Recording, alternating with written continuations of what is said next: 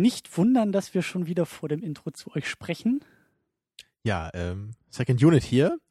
Wir haben euch ja vor zwei Wochen schon mal vorgewarnt, dass wir nochmal heute so ein abstruses Experiment machen wollen, dass wir einen schon geschauten Film, heute Cloud Atlas, nochmal gucken. Ne, und Wir nennen das Extended Cut. Ja, ganz bescheiden. Ja. Ne?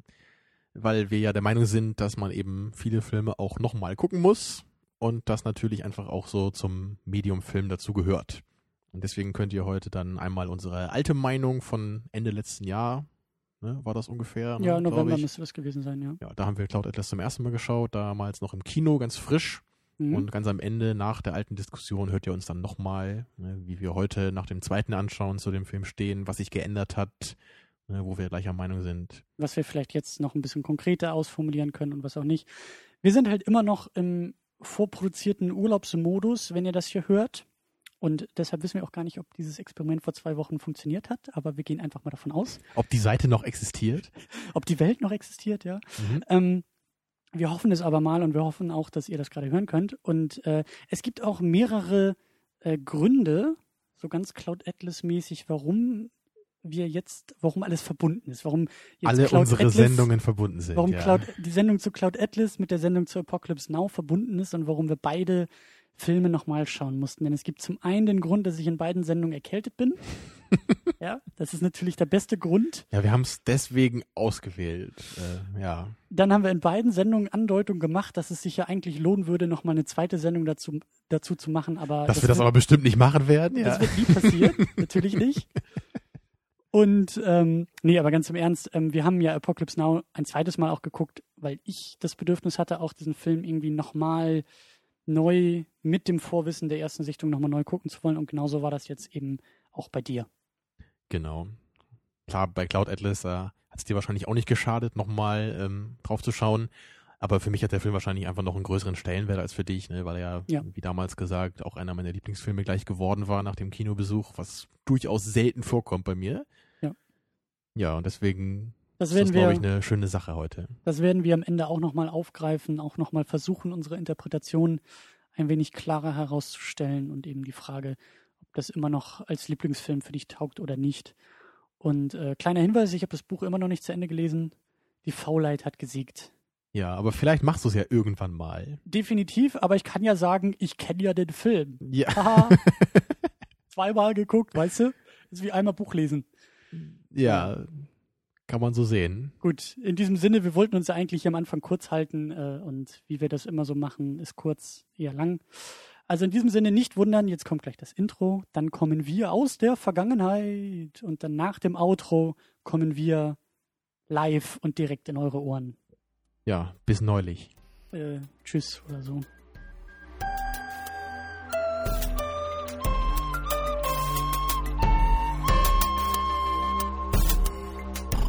Second unit. Second unit.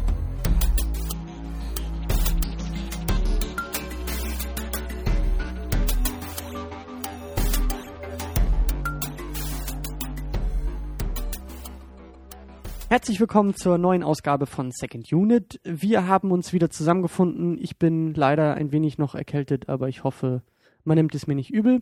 Mein Name ist Christian Steiner, bei mir ist natürlich Tamine Muth.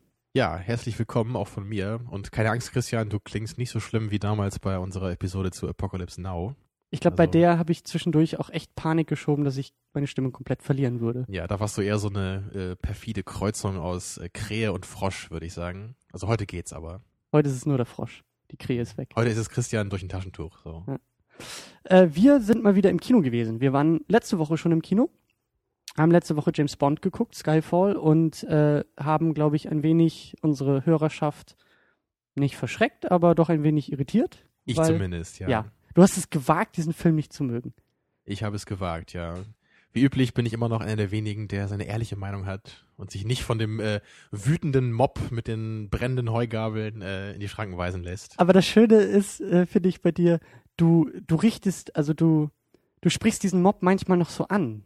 Also das ist manchmal so, du hast deine Meinung, aber du sagst nicht so, das ist meine Meinung, sondern du sagst, ja, also man bitte die Heugabeln erstmal wieder wegstecken, weil es ist nur meine Meinung. Also du relativierst Ich das habe ja auch so ein bisschen. Angst, ja. Ja, das merkt man jedes Mal. Du hast Ja, Angst, das also- Internet steht bei dir vor der Tür und sagt, also Herr Mut, Äh, wir haben uns aber darauf geeinigt, diesen Film zu mögen. Sie sind der Einzige, der ihn nicht mag.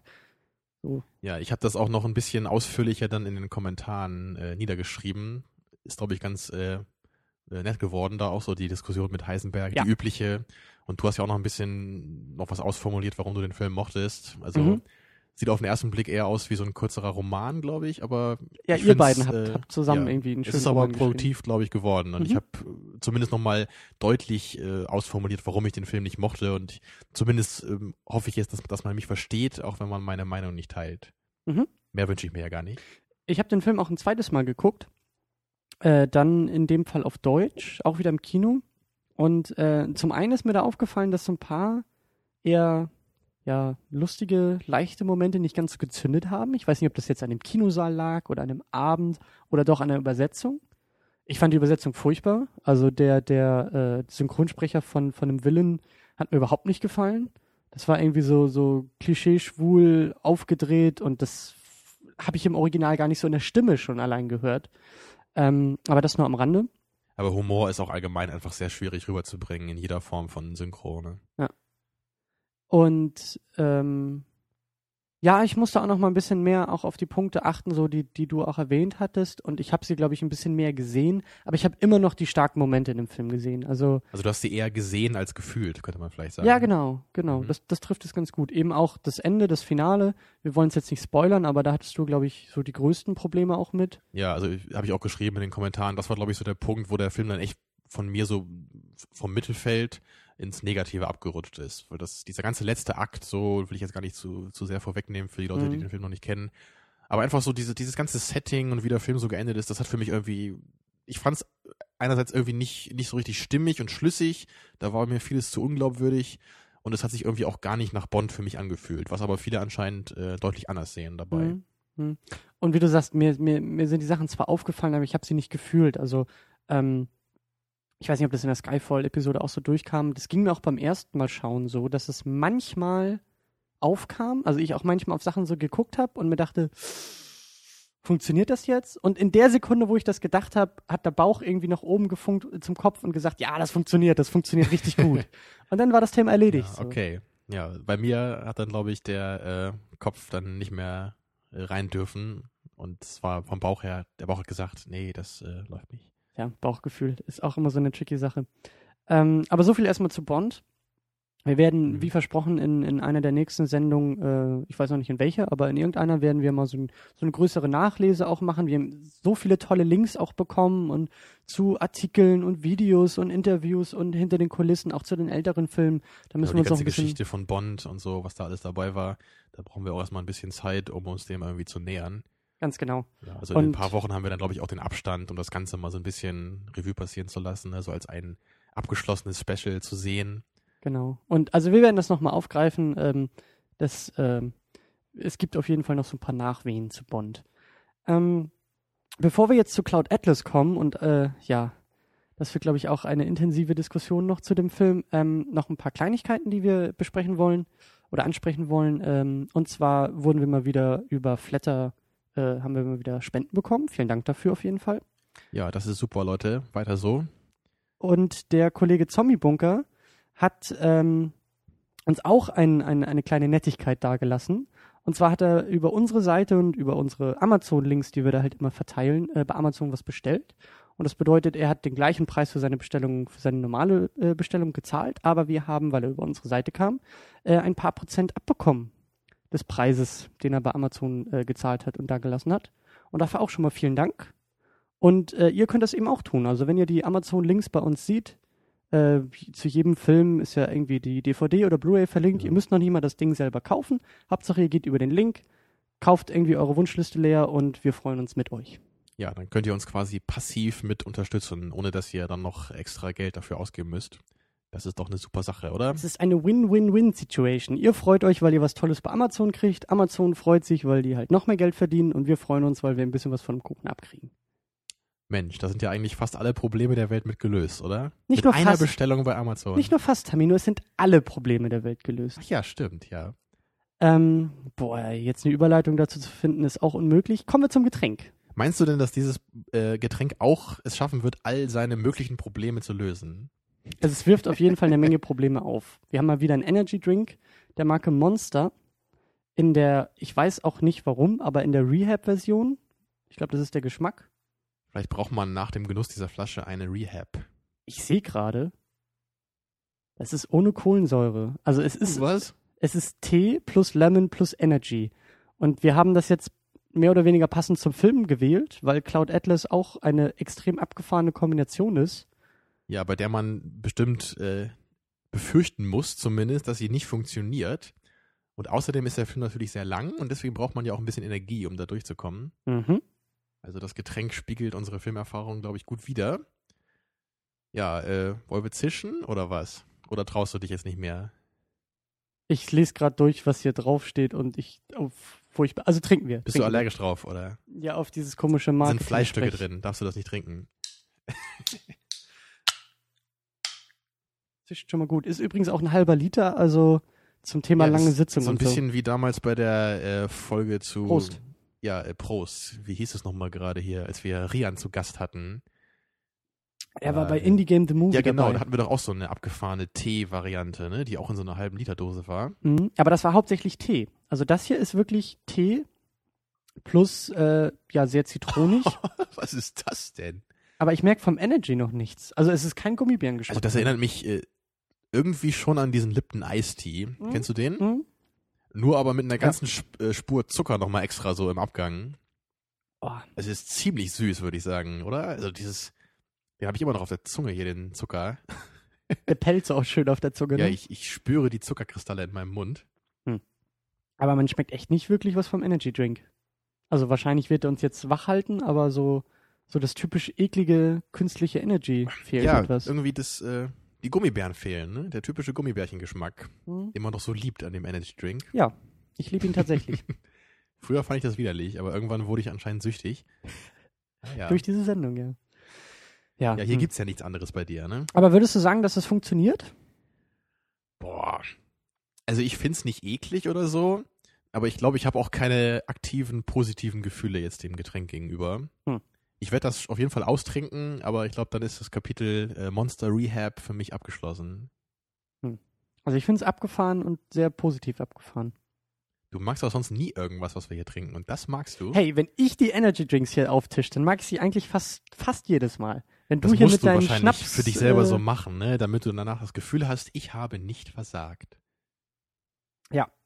Das war ein, ein sehr gutes psychologisches Fazit, Herr Muth. Vielen Dank. Ähm, hm. Ich bin gerade echt, obwohl wir gerade Energy trinken, äh, ein bisschen zu müde, um jetzt eine elegante Überleitung zu dem Film zu finden. Aber der Für Film, mich hat der Film trotz einer ähnlichen Komposition von vielleicht unstimmig erscheinenden Zutaten sehr, sehr gut funktioniert. ja, das war meine große, große Befürchtung, dass äh, er bei die, für dich nicht funktionieren wird. Und bei mir selber erst. Also Hm. ich hätte eigentlich, also heute Nachmittag dachte ich noch, es wird bestimmt eine interessante Diskussion. Christian wird den Film wahrscheinlich, äh, dem Film sehr viel abgewinnen können und ich werde sagen, ja, netter Ansatz, hat aber überhaupt nicht funktioniert. Das war auch meine Befürchtung. Naja, aber als ich dir nach unserem Kinobesuch meine Meinung gesagt habe, warst du äh, davon überzeugt, dass ich dich gerade verarsche und auch als ich es dir fünfmal erzählt habe, hast du mir noch nicht geglaubt. Ja, so, so, so ganz tief im Hinterkopf ist immer noch die Befürchtung, dass du jetzt mit der Du meinst, Pointe ich, kommst. ich hol gleich so meine Tröte raus und sag Mhm. April, April, ne? Ja. Naja, aber ich muss ganz ehrlich sagen, das ist für mich, also, also was, was jetzt so Kinobesuche angeht, war das für mich der beste Kinobesuch seit 2009, als ich da Inglourious Basterds gesehen habe.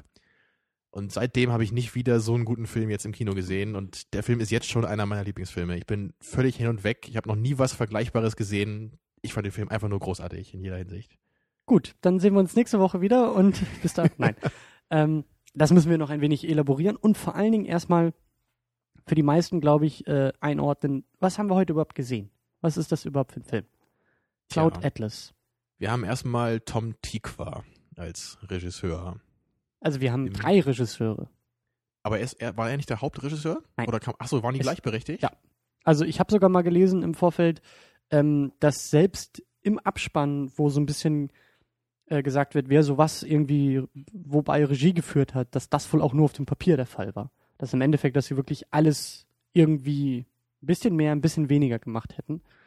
Aber Okay. Also Wie du sagst, Tom, Tom Tikva, den kennt man ja, also aus Lola Rent zum Beispiel, den haben wir beide mal gesehen. Ne? Ist bei mir schon eine Weile her. Mhm. Aber den habe ich als sehr gut in Erinnerung auf jeden Fall. Der muss mal wieder aufgefrischt werden. Ich habe den nicht mehr so ganz präsent. Dito?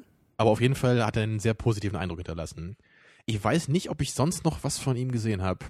Wenn ich mich jetzt nicht völlig täusche, hat er auch The International gemacht. Ich glaube, das habe ich neulich mal nachgeschaut. Das Mhm. ist so ein relativ aktueller Film mit Clive Owen. War jetzt nichts Besonderes. Ist so ein, so ein Politdrama, Thriller, so ein bisschen. Mhm. War nichts Außergewöhnliches für mich, war ganz nett, gute Unterhaltung so. Aber gar nicht so wie Dollarent, also was ganz anderes. Mhm. Ich hoffe mal, ich verwechselte den Film jetzt auch nicht mit einem, äh, mit einem anderen Film. Aber ich glaube, ich habe das gesehen neulich. Ja, ob ich sonst noch was kenne, weiß ich ehrlich gesagt nicht von Auf ihm. jeden Fall ein deutscher Regisseur. Ja, aber du Und- kennst auch keine anderen Filme mehr von ihm, oder? Äh, Nicht, nee. Also deutsche Filme sind sowieso eine Riesenbaustelle bei mir. Ähm, also deswegen glaube ich nicht, dass ich da irgendwas von ihm noch kenne. Ja, aber die Ähm. äh, Wachowskis, äh, Wachowskis, die kennst du. Ja, die kennen wir von den Matrix-Filmen. Mhm. Die kennen wir auch als, glaube ich, Produzenten bei V für Vendetta. Ja, da haben sie nicht Regie geführt, aber ich glaube, sie waren so im Hintergrund. Ich weiß Mhm, nicht, ob oder- sie die Story gemacht haben oder sowas. ja, es basiert ja auf einem Comic, aber ich glaube, die haben Com also So das die Drehbuch, Umsetzung dann, genau, ja, Drehbuch okay. dann für den Film geschrieben.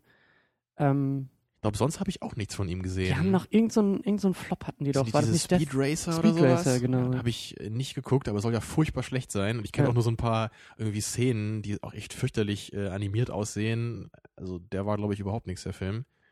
Hm? Ja, ich, ich wollte mir den jetzt auch nicht unbedingt angucken, um, Aber- um mir mein Matrix-Bild irgendwie von denen kaputt zu machen.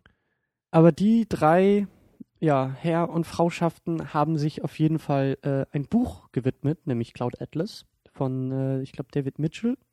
Ja, das du ja auch schon so ein bisschen kennst, ne?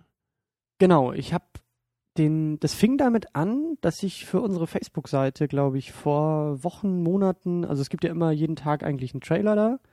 Und da kam dann irgendwann in meinem Feedreader halt Trailer zu Cloud Atlas. So, und eben auch unter dem Stichwort, die Regisseure und bla bla bla. Und dann habe ich diesen Trailer geguckt, der fünf Minuten lang war und eben auch bei uns dann verlinkt. Und du verstehst in dem Trailer gar nichts. Ja. Also das ist bei dem ja, Film den auch ich nicht auch verwunderlich. geguckt und ich weiß noch, was du meinst, ja. Also du, du, du siehst halt was und du hörst halt was und äh, Einblendung ja hier und du eine siehst Menge die Schauspieler äh, Namen irgendwie, ne? Ja. Man sieht ganz viele verschiedene Settings, aber man erkennt überhaupt nichts von und Geschichte. alles oder ist verbunden und jede Geschichte und jede Figur und du wirklich gar nichts. Und dann habe ich halt ein bisschen recherchiert, also Wikipedia aufgemacht und mal nachgeguckt und äh, gesehen, es gibt halt ein Buch, das basiert auf einem Buch. Und dieses Buch, also das habe ich mir dann auch bestellt, eben auch angefangen zu lesen, hab's jetzt leider nicht geschafft, vor dem Film äh, komplett durchzulesen. Aber das Buch ist halt auch ganz, ganz klasse. Also ich bin zur Hälfte ungefähr durch. Es sind sechs verschiedene Geschichten, wie auch in einem Film. Also wir haben, äh, es fängt glaube ich an 1800 irgendwas, spätes 19. Jahrhundert. Wir haben Mhm. irgendwie einen britischen Anwalt, glaube ich, auf einem auf einem Schiff Ja. Auf dem Weg irgendwie nach Los Angeles oder so. Äh, wir haben dann irgendwie im Jahr 1930 einen, glaube ich, auch Briten, der irgendwie nach, nach äh, Niederlande oder Belgien oder so flüchtet. Genau, um da mit einem äh, Musiker zusammen ein neues revolutionäres Stück irgendwie zu komponieren. Ja, dann haben wir in den 70ern äh, eine Reporterin, die halt ähm, ja dabei ist, ähm, so eine Atomenergieanlage, also da so ein bisschen Machenschaften aufzudecken. Wir haben im Jahr 2012, ich weiß nicht, ob das im Buch auch 2012 ist, also es ist auf jeden Fall Gegenwart, Mhm. ähm, einen äh, Publisher, der halt ein Buch verlegt und der, der Autor von diesem Buch, ähm, schlägt halt über die Stränge und auf einmal verkauft sich dieses Buch und die Zahlen rasen durch die Decke und äh, er hat aber nicht lange äh, gut von seinem Geld und ähm, äh, muss dann halt irgendwie seinen Bruder anpumpen und flüchten. Und dann haben wir. das war nicht der Autor von dem Buch, oder? Es nein, das doch war nur der, Publisher nur. Genau, genau, der Verleger, ne? Genau. Ja, und dann haben wir Ähm, noch einen in der Zukunft, in 2200 oder was war das so? Ja, ich glaube 2100 noch was. Ja, so um die Zeit irgendwann. Ja, so eine, so eine ähm, geklonte Arbeiterin ist es, glaube ich. Die halt wirklich nur zum Arbeiten quasi ja so hergestellt wurde. ne? Ja. Wie bei Blade Runner so. Äh, die sich dann aber so ein bisschen aus dieser, aus dieser Welt, für die sie erschaffen wurde und auch diese Arbeitsrolle, in die sie halt gezwängt wurde, auch so ein bisschen halt herausentwickelt. Und dann Mhm. noch irgendwie das Jahr 2300 irgendwas, äh, wo, ähm, ja, wo, wo ich weiß gar nicht, ob das im Film so deutlich erwähnt wird, aber wo halt irgendwie in der Zwischenzeit äh, Atomunfall und, und, und eigentlich so, ja, die Welt nach einem Atomschlag Genau, das dargestellt wird. Postapokalyptik-Szenario. Ne? Genau, und da haben wir halt äh, so, einen- so einen Stammesführer.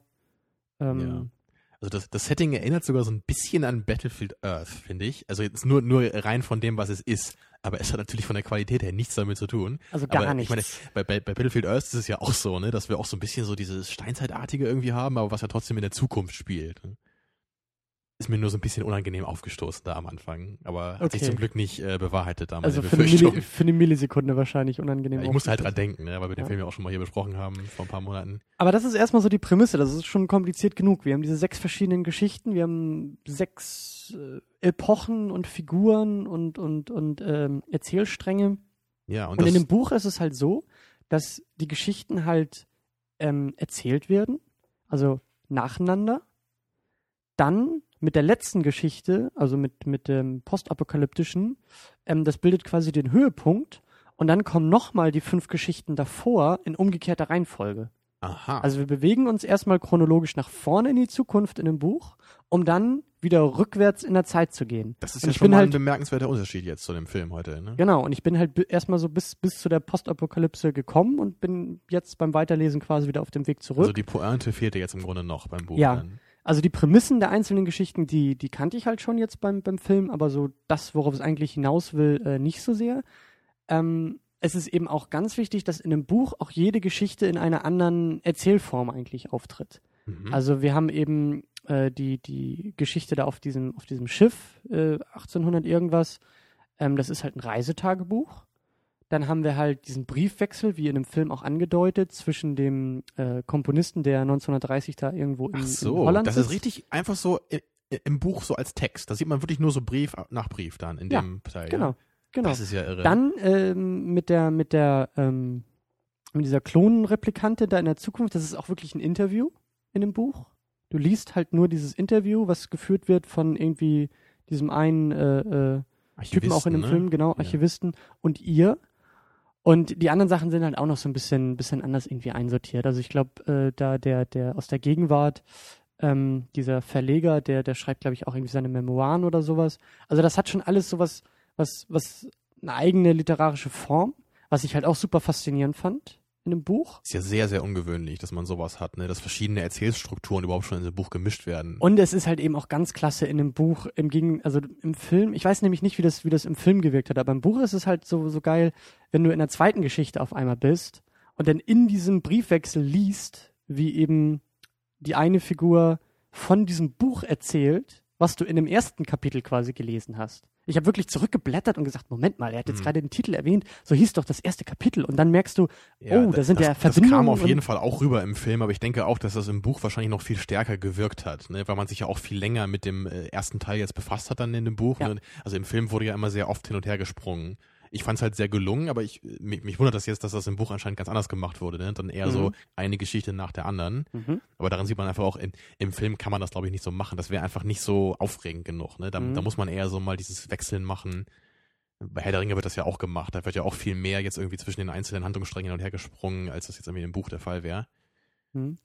Ähm, was auch noch bemerkenswert bei dem Film ist, ähm, er ist irgendwie ziemlich äh, unabhängig finanziert worden. Es ist kein, also er wird als Independent-Film gehandelt.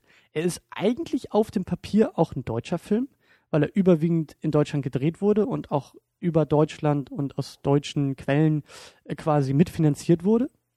Hatten wir auch am Anfang gesehen, irgendwie X-Filmverleih hat da irgendwie ganz viel gemacht, teilweise auch staatliche äh, Fördermittel bekommen. Ja, aber der Film hat ja echt ein großes Budget. Also für mich äh, Ja. klingt fälschlicherweise Indie-Film immer so, ähm, das ist eher ein kleines Projekt, ne, so ein bisschen so der Geheimtipp vielleicht. Aber das war jetzt wirklich ja ein richtig großes Projekt mit ja auch ganz vielen bekannten Schauspielern, aber Ja. trotzdem halt Indie-Film.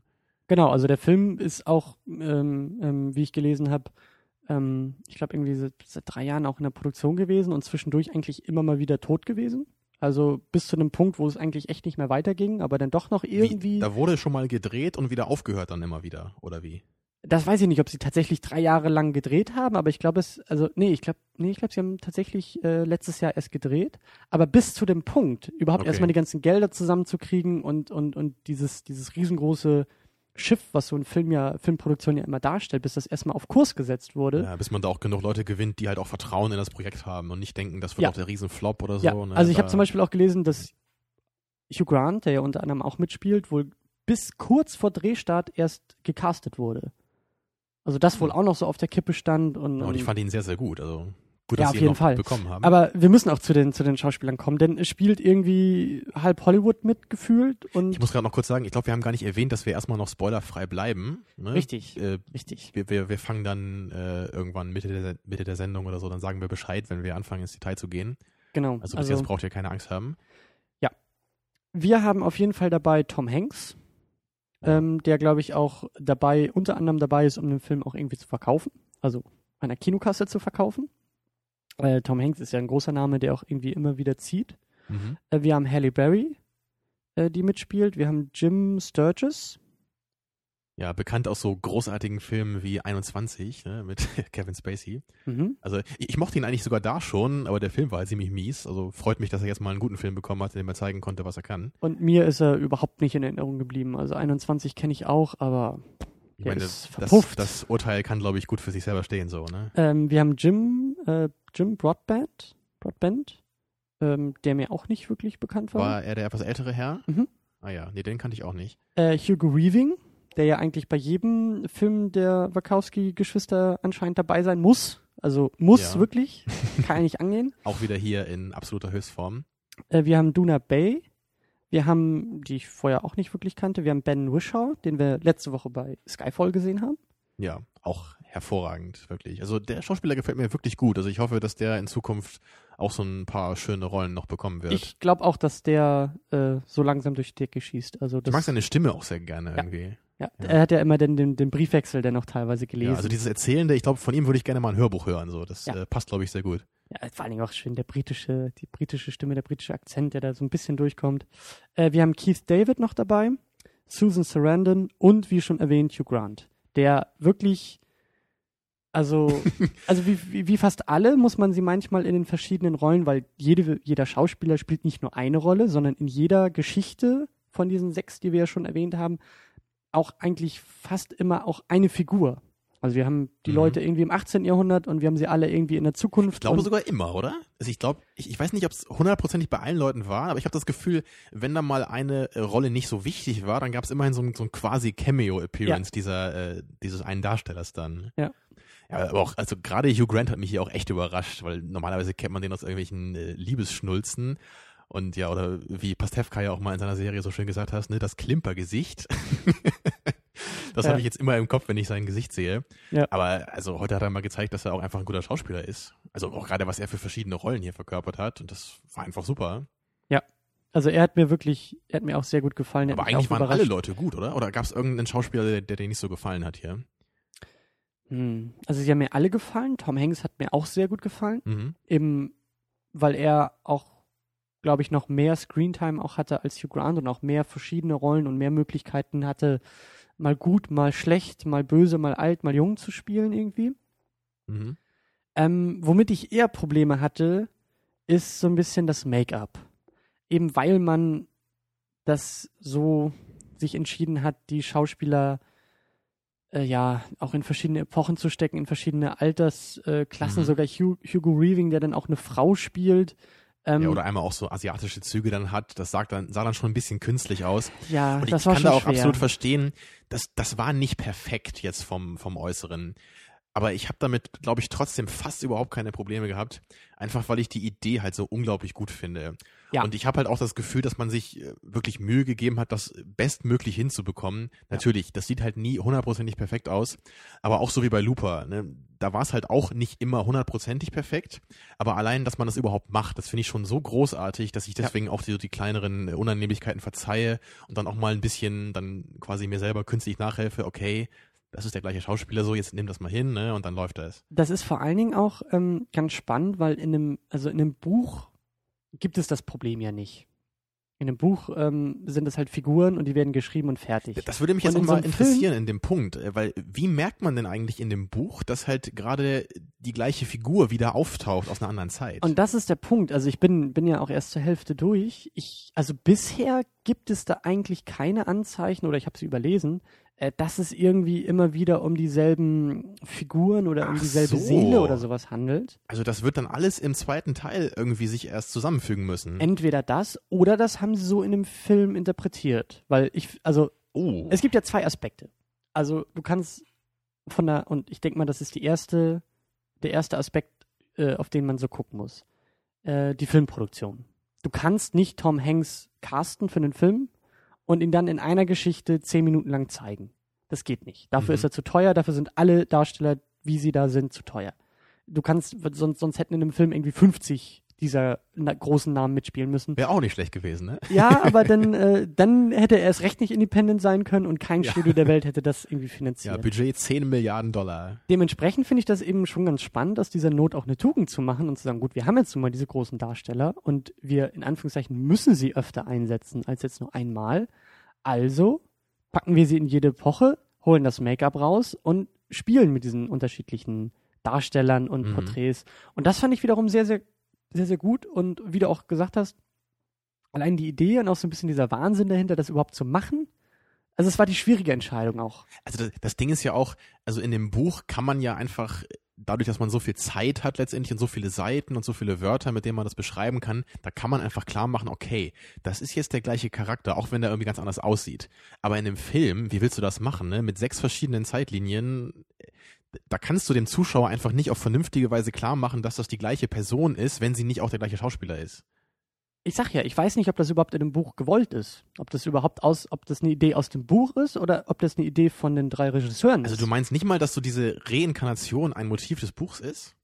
Also hätte ich jetzt schon Weiß sehr stark vermutet. Weiß ich nicht. Also muss, muss nicht zwangsläufig. Also es geht auf jeden Fall auch in einem Buch um Verbindung. Also das, das kann ich schon mal sagen, dass die, dass die Figuren alle miteinander äh, verbunden sind. Ich weiß aber nicht, ob es tatsächlich auch darum geht zu sagen, es ist irgendwie, was der Film ja auch nur andeutet, es ist, es ist dieselbe, es ist dieselbe Seele oder es geht um Wiedergeburt oder so. Das ist ja, das kann man reininterpretieren, das muss man aber nicht reininterpretieren. Ne? Also, das, also sag mir auf jeden Fall Bescheid, wenn du das Buch durchgelesen hast. Das, äh, finde werde ich, ich äh, tun. finde ich sehr interessant. äh, du kannst es auch gerne mal ausleihen und dann auch, auch nochmal lesen. Wenn es das als Hörbuch gibt, dann höre ich mir das an. Sonst Ja, aber da dann hast du ja nicht zu. wieder die verschiedenen literarischen Formen, die da so gut durchkommen. Also, Also wenn mir der, der Herr, der Q gespielt hat, wenn der mir das vorliest, ne, das wäre doch top. ja, das würde ich, das würde ich mir auch nochmal anhören. Äh, ruf, ruf ihn mal an nach der Sendung. Ähm, äh, genau. Ähm, was mir, was mir hingegen sehr gut gefallen hat, also das Make-up ist mal so, mal so, aber durch die Bank weg gut sind wirklich die Schnitte und auch die Entscheidung, eben nicht die Geschichte Stück für Stück zu erzählen. Das hätte man ja auch machen können. Du hättest genauso gut einmal chronologisch nach vorne und dann wieder nach hinten zu gehen, sondern Mhm. die Filme, die, die, die Geschichten werden sehr schnell eingeleitet. Ich glaube, das sind immer so fünf Minuten am Anfang, vielleicht zehn Minuten maximal und dann Schnitt und dann sind Ja. wir in der nächsten Also Epoche. gerade die ersten fünf Minuten des Films ähm, haben ja erstmal schon richtig beim Zuschauer für völlige Verwirrung gesorgt. Weil da haben wir, glaube ich, ungefähr eine Minute gesehen von jedem Handlungsstrang. Ja. Ja.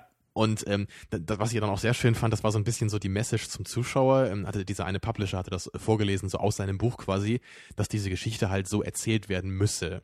Ne? Da wusste man sofort als Zuschauer, okay, ich werde dem Film jetzt erstmal ein bisschen Zeit geben. Ich bin nicht gleich irgendwie genervt hier. Der Film macht das jetzt so und der wird mir schon bald noch eine vernünftige Geschichte geben, der ich folgen kann. Ja. Und das passierte dann ja auch. Also ich habe am Anfang schon gedacht, oh mein Gott, der, der Film bleibt jetzt aber nicht die ganze Zeit so, oder? Dass wir alle zwei Minuten hin und her springen. War zum Glück nicht so. Trotzdem wurde natürlich oft gesprungen. Und teilweise auch echt, echt kurz. Also manchmal Genau. ist eine Szene und dann haben wir einen Schnitt und dann haben wir so einen Satz oder manchmal auch nur so Mhm. Zwei Personen das gehen stimmt. durch eine Tür Aber wir haben jetzt nicht irgendwie 20 Mal nacheinander immer eine Minute aus Nein. irgendeinem Zeitstrang, ne? sondern wir haben ein, vielleicht irgendwie jetzt eine Geschichte, die gerade ein bisschen länger behandelt wird und dann kommen halt vielleicht mal so zwei, drei Momente aus anderen Zeitsträngen da rein, weil die einfach gerade super gut passen. Und das ist halt auch gerade das, das, was du meintest, ne? die Schnitte, mit denen das gemacht wird, ist, sind halt super gut gemacht, weil halt dann irgendwie gerade thematisch halt ähnliche Dinge behandelt werden und, und dann werden halt diese beiden, äh, nee, diese verschiedenen Erzählstränge nicht einfach irgendwie zusammengemischt, sondern einfach durch, durch diese Botschaft, die gerade irgendwie rüberkommen soll. So sind die halt miteinander verbunden. Mhm. Und das hat halt sehr, sehr gut funktioniert für mich. Das hat mich halt immer bei der Stange gehalten. Und das hätte halt, glaube ich, äh, niemals so funktioniert, wenn wir wirklich jetzt immer eine Viertelstunde jetzt bei einem Erzählstrang geblieben wären, ohne da rauszugehen. Ja.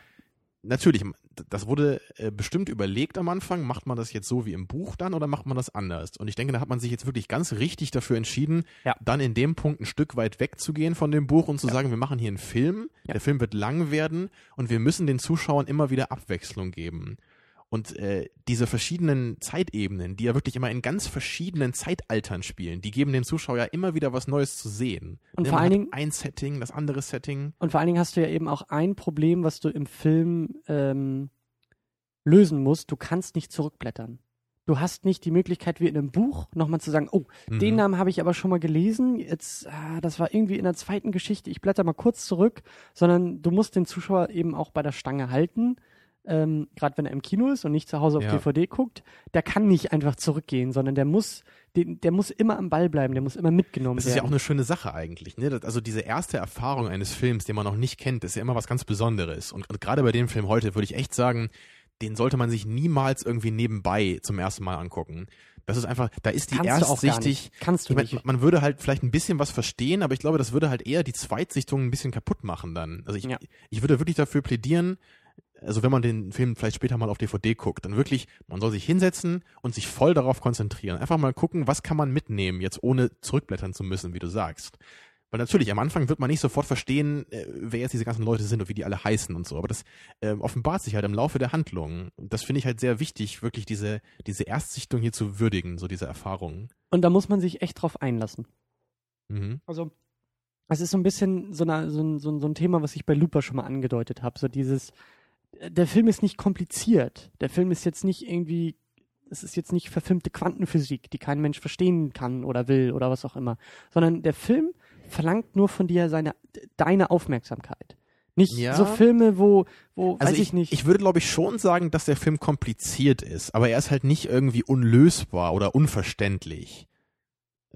Also so ein Lynch-Film zum Beispiel, das ist halt eine andere Form von Komplexität, äh, die der Film hat. ja, Hier, also es ist ja schon, es ist ja nicht einfach, was du siehst. Du musst halt nur einfach bereit sein, deine Gedankenkapazitäten da äh, für bereitzustellen. Und ich bin ähnlich wie bei Looper, dass ich sage, ich, ich finde den Film nicht unbedingt kompliziert. Also kompliziert ist für mich was anderes. Kompliziert sind für mich vielleicht dann eher tatsächlich auch so Sachen wie die Fortsetzung der, der Matrix-Filme, wo du also vom Inhalt Genau. ist er nicht kompliziert, Genau, hast du recht, aber die, Stru die Struktur ist ja trotzdem kompliziert.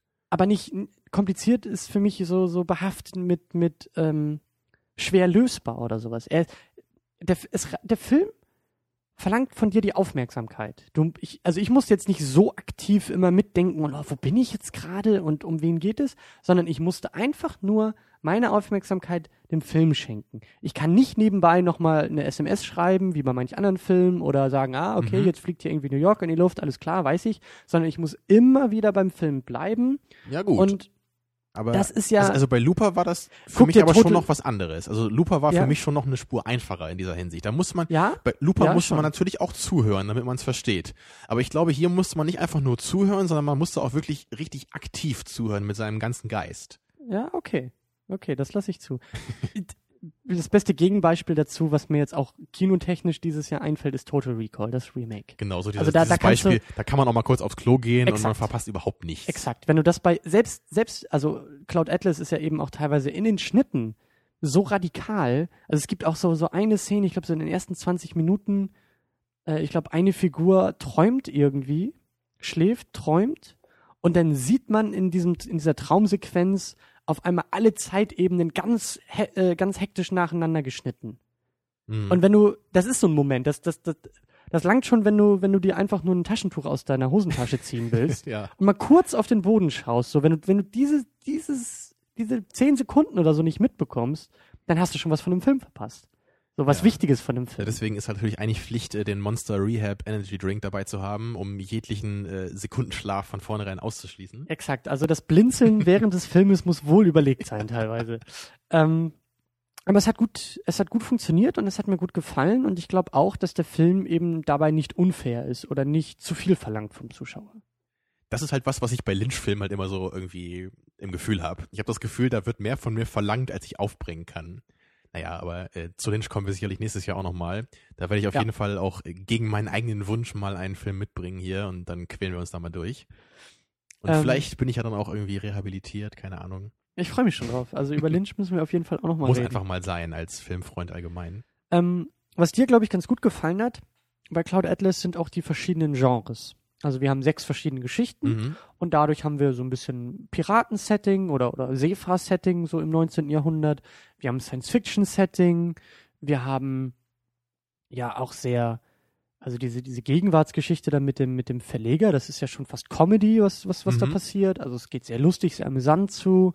Ähm, also das, das, und eben auch durch diese ständigen Wechsel in den Schnitten und so ist es auch wirklich von Comedy irgendwie zu Abenteuer zu äh, äh, Religion, zu ganz vielen Themen, die da Genau, also das- schnell hintereinander sich Ja, abwechseln. was ich eben schon mal erwähnt hatte, was ich halt echt am, am allergrößten daran finde und am allertollsten, ist einfach, dass das Auge immer wieder was anderes zu sehen bekommt im Verlauf des ganzen Films. Es wird Ja. einfach nie langweilig. Ich meine, wir sind in der einen Sekunde auf so einem Schiff im 19. Jahrhundert und dann sind wir irgendwie im 22. Jahrhundert auf so Ja. einer schwebenden Straße, wo irgendwo gerade eine Verfolgungsjagd stattfindet. Und da dachte ich echt so, das ist der Grund, warum ich Filme sehen will. So, also das, das ist auch wieder so diese Sache, die wir vor ein paar Wochen mal angesprochen haben. Ich glaube im Zuge zu 12 Monkeys. Ich will irgendwie auch, dass Filme mich so richtig in eine andere Welt irgendwie mal entführen. Und das hat der Film halt gemacht und gleich in mehrfacher Ausführung. Er hat mich in ganz verschiedene Welten entführt. Manche davon waren jetzt irgendwie in der Gegenwart oder nur 30 Jahre zurück, aber andere waren irgendwie ganz weit weg, ne? In der Vergangenheit, in der Zukunft. Stimmt. Einfach großartig. Ja, und du hattest auch immer das Gefühl, nur anhand der Bilder zu wissen, wo du bist. Genau. wir brauchten also, niemals, also wir haben am Anfang die Einblendung der Zeitebene bekommen, so das ist im Jahr Genau, einmal, aber das 1932. reichte dann auch. Genau. Man musste nicht irgendwie dauernd einblenden, wie bei Zodiac zum Beispiel, wo ich mich dann noch dran erinnere, zwei Wochen später so ungefähr, ne, oder drei Jahre später und jetzt sind wir gerade hier und da und da und da und das, Ja. das brauchte der Film einfach nicht, weil er so deutlich mit seinen Bildern das einfach zeigen konnte. Ja. Alleine auch, auch in den 70ern, man hat sofort an, den, an der Kleidung gesehen, an dem ganzen Rauchen von den Leuten, man hat sofort gesehen, okay, wir sind in den 70ern. Ja, und das ist einfach, einfach eine schöne Sache. Und ähm, ich weiß halt nicht, ob man wirklich sagen kann, dass es verschiedene Genres sind. Es geht so ein bisschen in die Richtung, du hast schon recht. Das eine ist eher Abenteuer, das andere ist dann Science Fiction natürlich. Aber ich würde schon sagen, das Drama steht ja schon jetzt irgendwie im Vordergrund immer. Es ist ja nicht so, dass es jetzt in der, in der, in der einen Story irgendwie nur um so ein Abenteuer ginge oder in der anderen nur Das um so stimmt. Action. Hm. Deswegen, ich würde halt, glaube ich, eher sagen, dass das Genre halt immer Drama bleibt, nur das Setting sich halt immer ändert.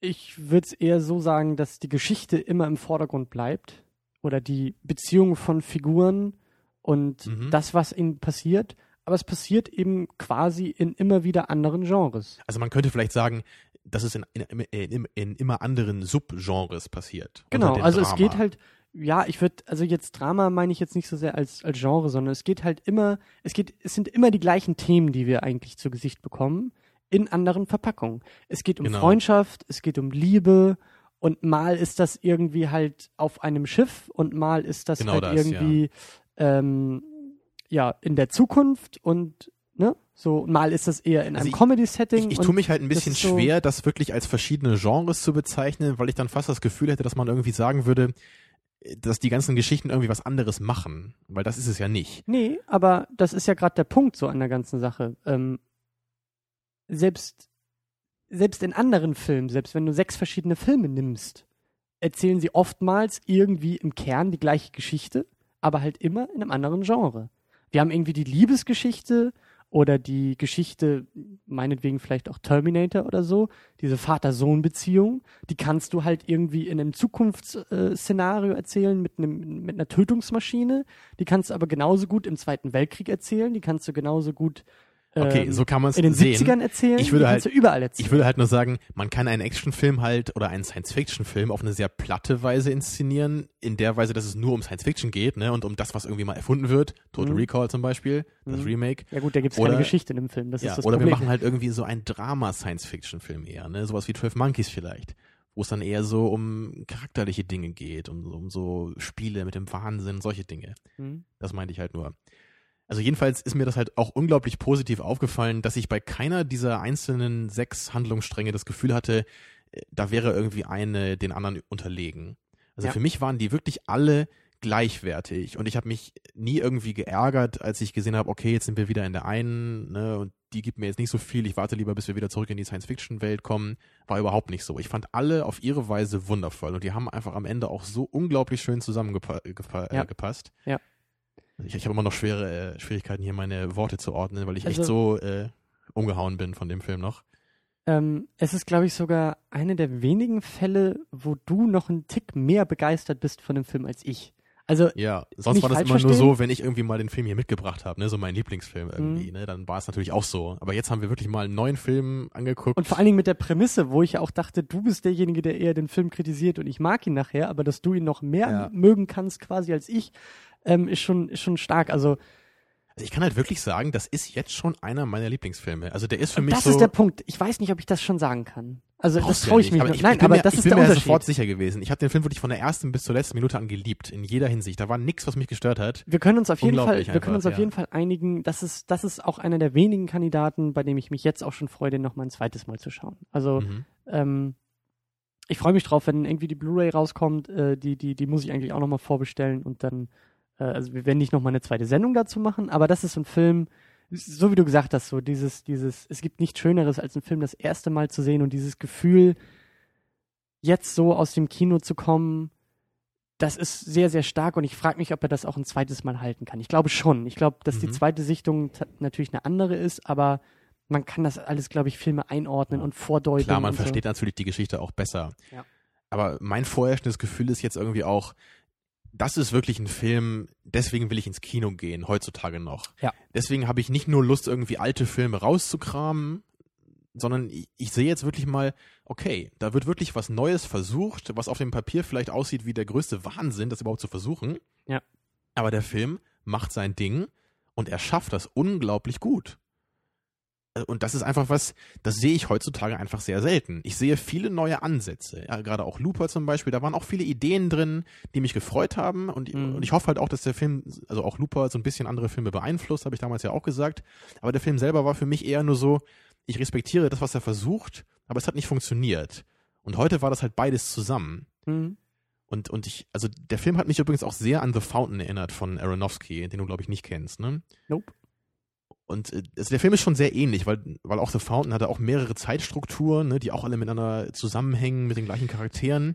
Und der Film hat mir halt überhaupt nicht gefallen. Das weiß ich halt noch. Das ist der einzige Film von Aronofsky, den ich nicht mag. Und, ähm, und ich habe den halt damals auch so mit dem gleichen Anspruch geguckt, das weiß ich noch. Ich habe mir Mhm. eigentlich so einen Film Mhm. gewünscht, wie den, den ich heute bekommen habe. Mich, mich erinnert Cloud Atlas jetzt gerade so ein bisschen an Inception.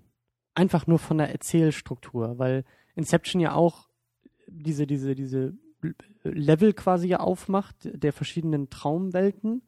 Traumwelt in der Traumwelt in der Traumwelt und ja eben auch immer mal wieder hin und her schneidet und das schätze ich auch an Inception, ähm, dieses, ja, diese Aufmerksamkeit. Ich glaube, das ist so ein, so, ein, so ein Feld, was mir jetzt durch Lupe aufgefallen ist, was mir jetzt bei Cloud Atlas auffällt, was, was ich, glaube ich, so gar nicht vorher benennen konnte, was mir an Inception gefällt. Ich glaube, ich mag es sehr, sehr gerne, wenn, wenn Filme die Aufmerksamkeit auch wirklich verlangen von mir. Nicht nur, Mhm. dass ich sage, ja, wenn du aufmerksam guckst oder bei der zweiten Sichtung fallen dir denn die Details auf, sondern nein, der Film, und das, das, deswegen weigere ich mich so ein bisschen zu sagen, sie sind kompliziert. Weil kompliziert ist für mich eher sowas wie, ja, Ist Apocalypse Now für dich kompliziert? hm. also ich glaube, dass tatsächlich ist mir in Erinnerung äh, so ein Film wie Matrix Reloaded, den fand ich kompliziert. Das war so ein Ja? Film, Ach so. also aufgrund mancher Dialoge. Also ich bin aus dem Kino rausgekommen und Also damals der Architekt mir, am Ende ja, ist genau. natürlich. Aber das ist halt eher das, was ich mit Das- unverständlich meine. Oder, oder es geht Ich zumindest weiß- in die Richtung. Ja, also Das kompliziert kann ist man, glaube ich, gar nicht so richtig verstehen, weil es irgendwie auch nicht so richtig Sinn ergibt, denke Ja, ich. mal. genau. Und kompli kompliziert ist für mich ein Film dann, wenn ich ihn wirklich ein zweites Mal gucken muss, um ihn zu verstehen, was ich manchmal auch schätzen kann, aber wo ich glaube ich eher noch bereit bin zu sagen, das ist eher ein Kritikpunkt an dem Film, weil ich erwarte schon, dass ich beim ersten Durchlauf den Film in seiner Gänze irgendwie erfassen Ja, kann. das finde ich nämlich auch. Äh, Sowas wie Apocalypse Now zum Beispiel, den verstehst du ja auch total beim ersten Mal gucken. Du hast halt nur nicht seine Botschaft so in Gänze erfassen können, weil die ganzen kleinen Details natürlich noch nicht so rausstechen für dich. Aber du kannst trotzdem am Ende sagen, okay, da ist das und das passiert, darum naja, oder, ging's. oder andersrum, ich kann sagen, worum es geht. ja, genau. Und mit jeder Sichtung kommt noch mehr hinzu. Bei, bei Matrix Reloaded, also das kann auch sein, dass da, das kompliziert für mich gleichbedeutend ist mit schlecht oder schlecht geschrieben oder so. Matrix Reloaded habe ich beim ersten Mal auch teilweise gar nicht verstanden. So wie du sagst, so die, die Dialoge da von einem Architekten, wo ich mir auch dachte, gut, da wollte ich zurückblättern und sagen, so, können wir das Ganze nochmal bitte Ja. haben oder können wir eine Pause machen? Das ich muss das mal kurz Matrix besprechen. Reloaded geht halt auch so in diese postmodernistische Richtung, ne, wo dann irgendwie vieles gut klingt, aber im Grunde überhaupt keinen Sinn macht, wenn man mal drüber nachdenkt. Ja, also ich gucke den Film halt nur als Actionfilm und dann ist er überhaupt nicht kompliziert. ja, gut, aber ähm, ja, ich wollte das auch nur so am, am, am Rande nochmal erwähnen. Also, äh, wir müssen langsam auch in Richtung Spoiler-Territorium vordringen. Ja, genau, bevor wir damit anfangen, würde Ja. ich halt nochmal kurz so sagen, ja, so Empfehlungen. Also, was meinst du, wem kann man den Film empfehlen? Ähm, ja, tatsächlich, also ich kann ihn nicht Leuten empfehlen, die diese Aufmerksamkeit nicht aufbringen können oder wollen. Was ja, Ja. durchaus legitim auch ist. Das, Genau. ist. das ist ja nicht mal irgendwie despektierlich gemeint. Nein, ich kann nein. das auch absolut verstehen, dass man sagt, für mich ist ein Film eher so, der soll 90 bis 120 Minuten lang sein, der soll mich gut unterhalten und da muss ich, ich will mich entspannen dabei. Ich will nicht die ganze Zeit irgendwie denken müssen. Ja, und ich will vor allen Dingen, so wie du gesagt hast, ich will den eher nebenbei gucken. Ja, sowas mache ich auch öfter mal, ne? Dafür Ja. ist der Film einfach nicht gemacht. Das ja, also so das sagen. ist, das ist auch kein Film, den du gucken kannst, irgendwie mit, mit äh, äh, fünf Leuten im Raum und, und ein paar Bier in der Hand und man macht sich noch irgendwie oder man unterhält sich währenddessen über den Film. Das funktioniert Eben, nicht, ne? Weil, wie du ja jede auch gesagt Sekunde. hast, wenn man mal eine Minute wichtig. nicht hinhört, kann man irgendwas Wichtiges verpasst haben vielleicht. Ne? Ähm, ich finde das echt schwierig. Also eigentlich möchte ich diesen Film wirklich jedem ans Herz legen und empfehlen. Eben weil das wieder so ein Ding ist, wo ich sag, also ich weiß nicht, ob man den Film gesehen haben muss, aber gerade Leute, die sich, die auch mal was anderes sehen wollen und gerade von dieser Prämisse her, Cloud Atlas versucht eine Menge. Und wie du es auch so schön gesagt hast, er ist wahnsinnig in seinen Ambitionen. Und für uns funktioniert er. Ich glaube nicht, dass er für alle funktioniert oder gleich, gleichermaßen funktioniert. Nee, das denke ich Aber- auch nicht. Wer mal auf der Suche ist, wie du auch so schön gesagt hast, nach anderen Dingen, nach neuen Dingen, wer auch Gründe sucht, ins Kino zu gehen, da würde ich sagen, nimmt diesen Film, guckt diesen Film.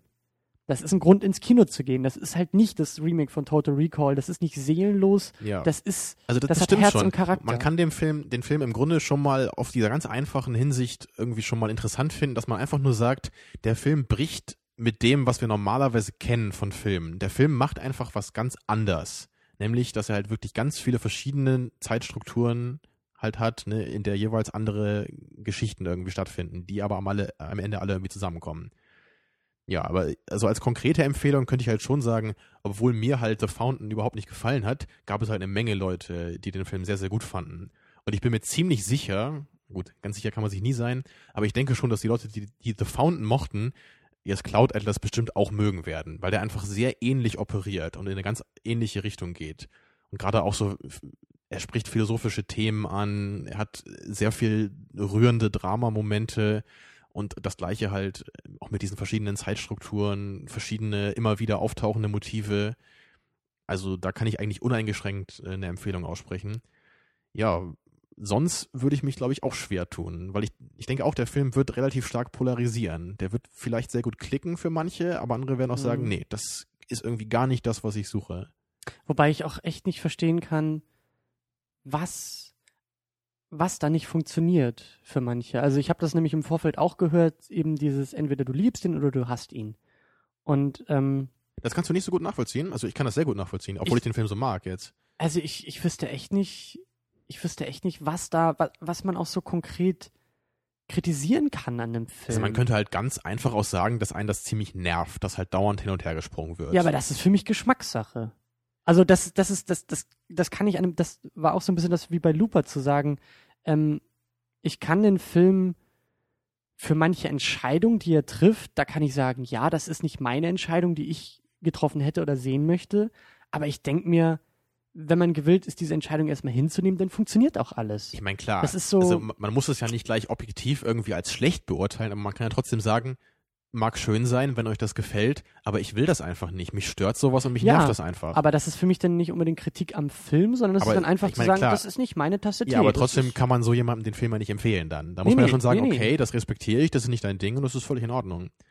Also was ich mir halt durchaus vorstellen könnte, ist halt auch so eine Angst, die ich ja selber bei mir hatte. Nämlich, dass halt das passiert, was bei mir bei The Fountain passiert ist.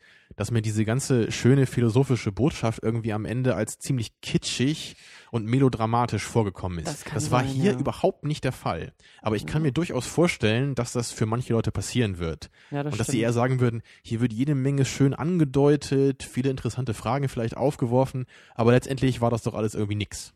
Hm, Könnte man, glaube ich, so sehen, wenn Mhm. man ja ganz hart ist. stimmt schon. Da gibt es bestimmt Leute, die das so empfinden. Und da bin ich wieder, das ist ja mein Argument zu sagen, macht euch selber davon irgendwie einen ein Eindruck. Also guckt den Film. So lasst euch nicht von Kritikern irgendwie äh, oder, oder auch von uns hier irgendwie zutexten und sagen, ja, weil mein Filmgeschmack irgendwie mit Terminus Filmgeschmack äh, ziemlich äh, deckend ist, muss ich Cloud Atlas jetzt auch mögen, sondern guckt den Film und dann entscheidet euch. Was ja sowieso eigentlich immer angesagt sein sollte, aber ja, aber ich versuche ja, wenn wir schon eine Empfehlung aussprechen, kann ich ja nicht mal sagen, guckt den Film einfach alle an, damit ihr mitreden könnt. Das, das hilft ja keinem. So richtig, nein, Ne? nein, aber ich, also ich, Man hat ja auch nicht unendlich viel Zeit. Ne? das stimmt natürlich, Wenn man aber ich jetzt sage das. gucke ich Dread oder gucke ich Cloud Atlas, ne, dann kann man ja sich überlegen, was man macht. Ja, aber ich sage eben, äh, ähm, bei Filmen, die halt was versuchen, ist es für mich immer ein Argument auch zu sagen, okay, noch viel mehr, wenn es auch tatsächlich klappt, aber allein Filme, die was versuchen, sind für mich schon immer ein Pluspunkt. Aber Christian, ich find's gut, dass du heute mal der Böse bist hier. Ich bin nicht, ich mag den Film doch auch, ja, verdammt. aber trotzdem, letzte Woche hatte hatte ich ja schon ein schlechtes Gewissen, weil ja alle den Bond so toll finden und ich war jetzt irgendwie der miese Peter, der einfach ehrlich da meine Abneigung irgendwie äußern musste. Der Unrecht hatte, aber Und heute, heute kann ich sagen, wenn, es, wenn das nichts für euch ist, das ist völlig in Ordnung. Guckt euch das nicht an, Christian. Nein, ihr müsst das alle angucken und gut finden. nein, ich habe nicht gesagt, dass ihr es alle gut finden müsst. Ich sage, ihr müsst es Doch. alle angucken. Das können wir gleich zurückspulen, dann siehst du das. Ja. Ähm, ja, von uns gehen die Daumen auf jeden Fall nach oben. Ähm, ich glaube, wir wollten auch noch irgendwie sagen, was wir nächste Woche gucken, aber das sollte, glaube ich, auch klar sein, dass wir nächste Woche endlich 2001 schauen. Ja, hatten wir ja schon angekündigt. Mhm. Ich bin auch schon fleißig dabei, äh, Recherche zu betreiben und jede Menge interessante Gesichtspunkte und Diskussionen da irgendwie rauszukramen. Also deutlich mehr als das, was ich normalerweise tue für unseren Podcast hier. Ja, und ich habe auch die große, große Befürchtung, äh, weil du dich halt so intensiv vorbereitest und äh, ich halt jetzt nicht unbedingt die Zeit haben werde, um das auch zu tun, dass du denn hier mit Fakten und Zitaten und total vielschichtig argumentieren wirst und ich sitze daneben und sag, ja, aber mir hat er gefallen. So, das, das, das, das Ja, du hast Argument recht in jedem. Punkt, aber für mich ist der Film trotzdem perfekt. Ja, genau so. Ja, aber das Ja. überzeugt mich jetzt Also ich habe jetzt nicht irgendwelche professionellen Abhandlungen über den Film gelesen, aber ich, ich kram einfach bei verschiedenen Foren irgendwie mal dr da drin rum und guck mal, was die Leute so schreiben und ich versuche auch ein bisschen Kritik zu finden, die nicht nur daraus besteht, der Film ist langweilig, Hm, ja, sondern ich versuche so ein bisschen was Eloquentes zu finden, womit man hier irgendwie arbeiten kann das, und dass ich halt auch so ein bisschen was an der Hand habe, um dir so ein bisschen zu sagen, warum der Film halt für mich nicht so richtig funktioniert. Ja.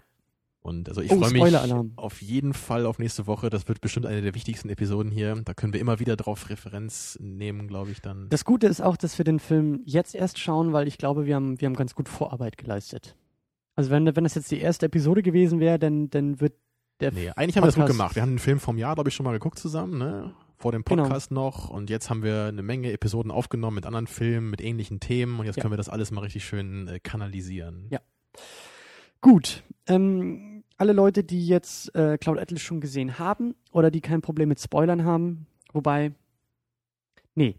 Also alle Leute, die den, die Cloud Atlas noch nicht gesehen haben, sollten tatsächlich auch hier ausschalten, weil den Mhm. Film darf man sich nicht spoilern, meiner Meinung Nee, nach. das würde ich auch da, sagen. da verliert sich echt eine ganze Menge. Bei James Bond, okay, ähm, nicht so wild, aber nein. Wenn ihr Cloud Atlas noch nicht gesehen habt, dann seid ihr jetzt dazu verdonnert und verdammt auch wirklich auszumachen. So, das, ist doch, das ist doch immer so wie, wie am Ende bei Löwenzahn, weißt du? So, und jetzt Abschalten. macht ihr den Fernseher aus und geht mal ein bisschen rausspielen, so, ne? Genau, ja. In diesem Moment geht ihr jetzt ins Kino und ähm, bestellt die Karten für Cloud Atlas Ja, vor. nur, dass wir am, am Ende jetzt nicht sagen, geht raus spielen, sondern jetzt schalte mal ab und guckt einen Film. genau. Ähm, und Peter alle Lustig anderen, würde sich im Grabe umdrehen, aber naja. alle anderen äh, bleiben dabei. Äh, wir versuchen ein wenig noch zu spoilern, aber ich glaube, wir halten das auch ein wenig kürzer, weil ich das Gefühl habe, wir haben das meiste tatsächlich schon gesagt. Unsere Meinung wird sich nicht groß verändern. Aber es gibt, glaube ich, noch so ein, zwei, drei Punkte, die wir vielleicht noch ein bisschen konkretisieren wollen, auch inhaltlich. Konkretisieren. Konkretisieren. Ja, die Zunge schläft mir schon langsam ein. Ähm, ja, ich glaube, so der wichtigste Punkt, über den wir konkret reden müssen, ist die Frage, worum geht's oder was ist, was ist die Message von dem Film? Worum geht's konkret? Oder was ist so. Ja, was ist der Point, ne, wie man einfach sagt? Ja. Was sollte das Ganze jetzt irgendwie? Wir haben jetzt fast drei Stunden so einen Film gesehen, jede Menge Charaktere gehabt, jede Menge verschiedene Geschichten, eine Menge Andeutungen. Aber was habe ich jetzt davon? Naja, also für mich ging das halt schon irgendwie auch so in so eine Nietzsche-Richtung. Ne, was halt gerade so. Können Sie den- bitte diesen Punkt elaborieren, Herr Muth? Ich bin gerade dabei. Ja. Dankeschön. Ja, gerade wenn man ja sowas wie an die, die ewige Wiederkunft denkt, das ist ja so ein Nietzsche, äh, Nietzscheanischer Gedanke, könnte man sagen. Und das war ja auch so ein Thema, was hier immer wieder aufgegriffen wird. Ne? In, inwieweit sind irgendwie unsere Schicksale miteinander verbunden? Inwieweit wiederholt sich unser Leben irgendwie immer? Also nicht nur innerhalb des Lebens, sondern auch einfach in verschiedenen Zeiten. Machen wir irgendwie immer wieder die gleichen Fehler? Gibt es sowas wie eine unsterbliche Seele?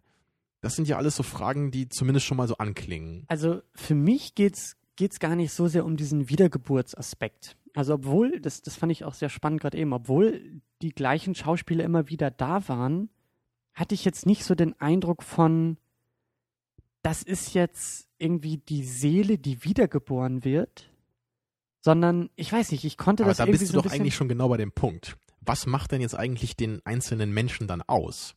Was genau gehört eigentlich zu seiner Persönlichkeit? Weil wir haben ja zum Beispiel bei Tom Hanks sehr schön gesehen, er war ja mal eher so der Gute und mal war Ja. er eher der Böse. Ist es jetzt immer der gleiche oder ist er ein völlig anderer Mensch? Also für mich war das eher so ein, ich, das ist jetzt kein, kein, also es war zwar immer wieder Tom Hanks, aber dadurch, dass er, wie du gesagt hast, andere ja, Persönlichkeitsaspekte hatte, war es nicht derselbe, es war nicht dieselbe Seele, es war auch nicht eine Wiedergeburt, sondern es war einfach zufällig immer wieder Tom Hanks. Aber also, das glaube ich nicht. Also allein wenn man zum Beispiel daran denkt, dass ja auch Halle Berry und Tom Hanks ja verschiedene Beziehungen zueinander haben in verschiedenen Ja, das Zeiten. stimmt.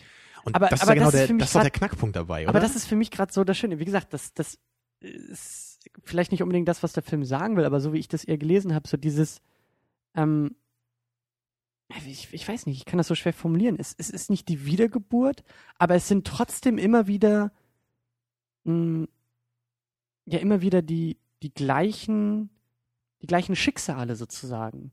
Es sind immer wieder die gleichen, nicht die gleichen Seelen oder die gleichen Menschen oder die gleichen Ideen, die zueinander finden, sondern es sind immer wieder zwei Personen oder eine Liebe oder verschiedene Liebesinkarnationen, die immer wieder zueinander finden, die nicht unbedingt aufeinander aufbauen oder so, sondern halt durch Zufall in jeder Epoche immer wieder zueinander finden. Weil ich finde einen ganz anderen Aspekt, also der, der hat für mich nämlich überwogen und das ist so, diese, diese Verknüpfung, ich fand diesen Verknüpfungsgedanken nämlich viel, viel spannender als den Wiedergeburtsgedanken, weil Wiedergeburt finde ich jetzt irgendwie, zumindest in dem Film, langweilig.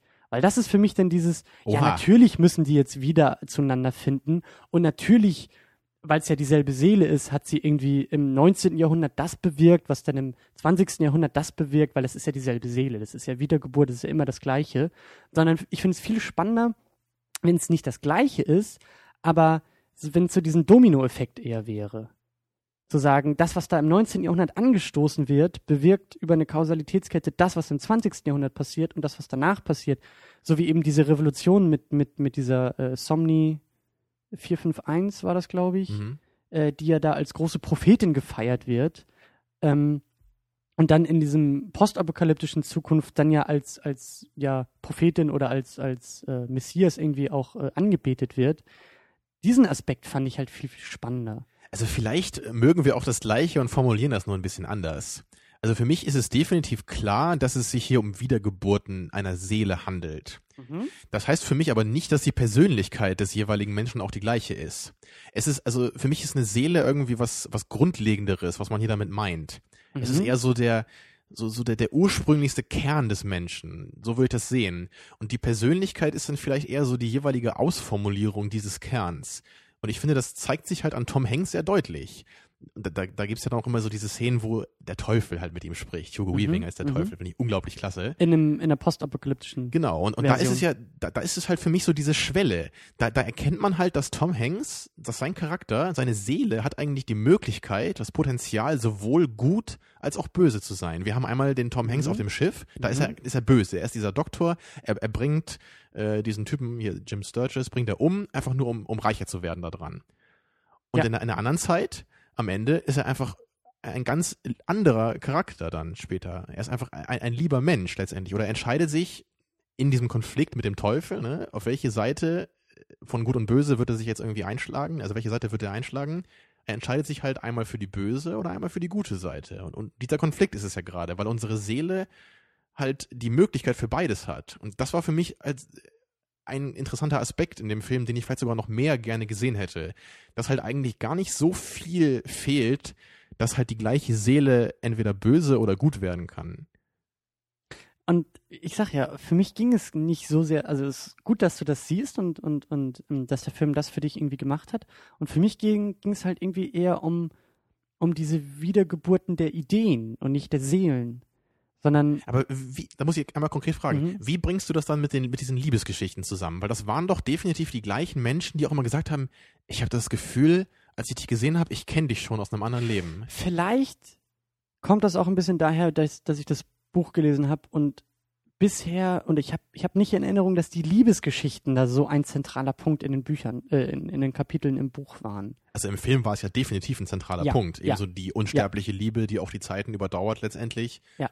Quasi Wobei- als, als naturwissenschaftliches Phänomen äh, wurde das ja so ein bisschen sogar angedeutet einmal, ne? Dass die Liebe richtig so eine, das ist nicht nur irgendeine so eine Art Gefühl, was wir irgendwie so nennen, so bla bla, sondern das ist wirklich so eine richtig äh, quasi physische Instanz, ne? die sich einfach auch über die verschiedenen Zeiten erstreckt. Ja, ich weiß nicht, also mh, ja klar. ich will ja auch gar nicht sagen, da, dass du Unrecht nein, hast, nein. ne? aber also so empfinde ich den Film zumindest in erster Linie. Mhm. Also du guckst dann auch eher auf, oder die Liebesgeschichten waren für dich eher so das heraus, herausragende oder so das, das. Schon, ja. Ich denke gerade, die letzte fand- Szene war ja zum Beispiel auch, wo, Ja, klar, wo die beiden sich klar. wieder treffen, jetzt nach langer Zeit. Also, also für mich waren die markantesten Momente im Film, glaube ich, so diese Liebesgeschichten-Punkte. Und, und ich fand eigentlich so am spannendsten, wenn, wenn sich diese Ideen gespiegelt haben. Also wir haben ja irgendwie dann, das ist ja die Pointe da im, im 19. Jahrhundert auf dem Schiff, wo es halt um, um Sklavenbefreiung geht. Freundschaft und die Befreiung eines Sklaven. Da entscheidet sich doch da der äh, Jim, äh, wie heißt der Jim, Jim Sturgis. Äh, weil er ja von einem Sklaven gerettet wurde, äh, entscheidet er sich ja irgendwie gegen seinen, seinen Schwiegervater, äh, zieht irgendwie in den Osten und will sich für die Sklavenbefreiung einsetzen Ja. in Amerika.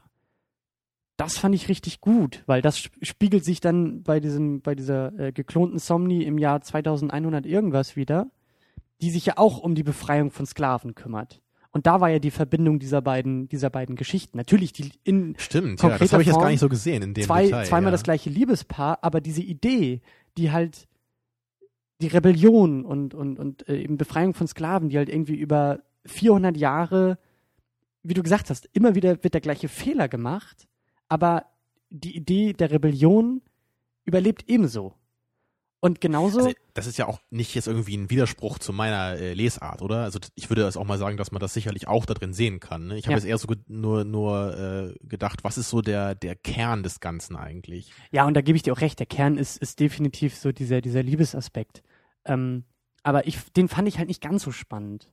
Also natürlich, weil, weil das ist für mich so ein bisschen, da habe ich den Eindruck, das habe ich vielleicht schon eher in anderen Filmen gesehen oder, Klar, oder das wurde natürlich auch im Zuge solcher Filme dann eher nochmal behandelt. Klar, wie, genau wie bei The Fountain. Ne? Also das ist ja auch so die unsterbliche Liebe letztendlich. aber wie gesagt, ich finde halt so diese, diese unsterbliche Idee äh, reizvoller darüber auch nachzudenken, so nach dem Film, zu sagen, Wir, wir denken da einfach über alles nach und dann sind wir alle glücklich. Ne? Und dann passt das ja auch. mhm, Also eine andere Sache, die mir halt auch so unglaublich gut gefallen hat, hatte ich eben gar nicht mehr erwähnt, ist einfach so diese, diese Liebe zum Detail. Es wurden halt immer wieder auch so nette kleine Anspielungen gemacht auf die anderen Zeitlinien. Also, oder auch so im, Film selber. Äh, Zum Beispiel gibt's einmal diese Szene, wo, wo dieser etwas ältere Typ da in sein, in sein Altersheim da irgendwie abgeschoben wird und dann rennt Ja. er halt irgendwie gerade raus. Das ist ja auch so ein bisschen so quasi die Revolution wieder, ne? So dieser Revolutionsgedanke irgendwie, ne? Ausbruch, Genau, Freiheit. Er, genau, er, er bricht aus, er will die Freiheit und er schreit so, ja, äh, Soylent Green is made out of people, ne? Also dieses Filmzitat. Einfach nur, äh, also man denkt, in dem Moment sagt er das einfach, um so diesen Revolutionsgedanken halt äh, zu äh, zeigen. und das tut er ja auch. Also das, Genau, das ist seine in, in der Intention. Szene ist es ja auch nur so. Aber später im Film merkt man dann, ach so, dieses äh, Soylent Green, dieses Thema, das wird halt wirklich aufgegriffen noch in der Zukunft dann. Und das sind einfach so, so kleine Auge, äh, augenzwinkernde Momente. Und das hat, mich immer wieder irgendwie zu einem Lächeln gebracht dabei. Da gab es ganz viele solche Sachen. Mhm.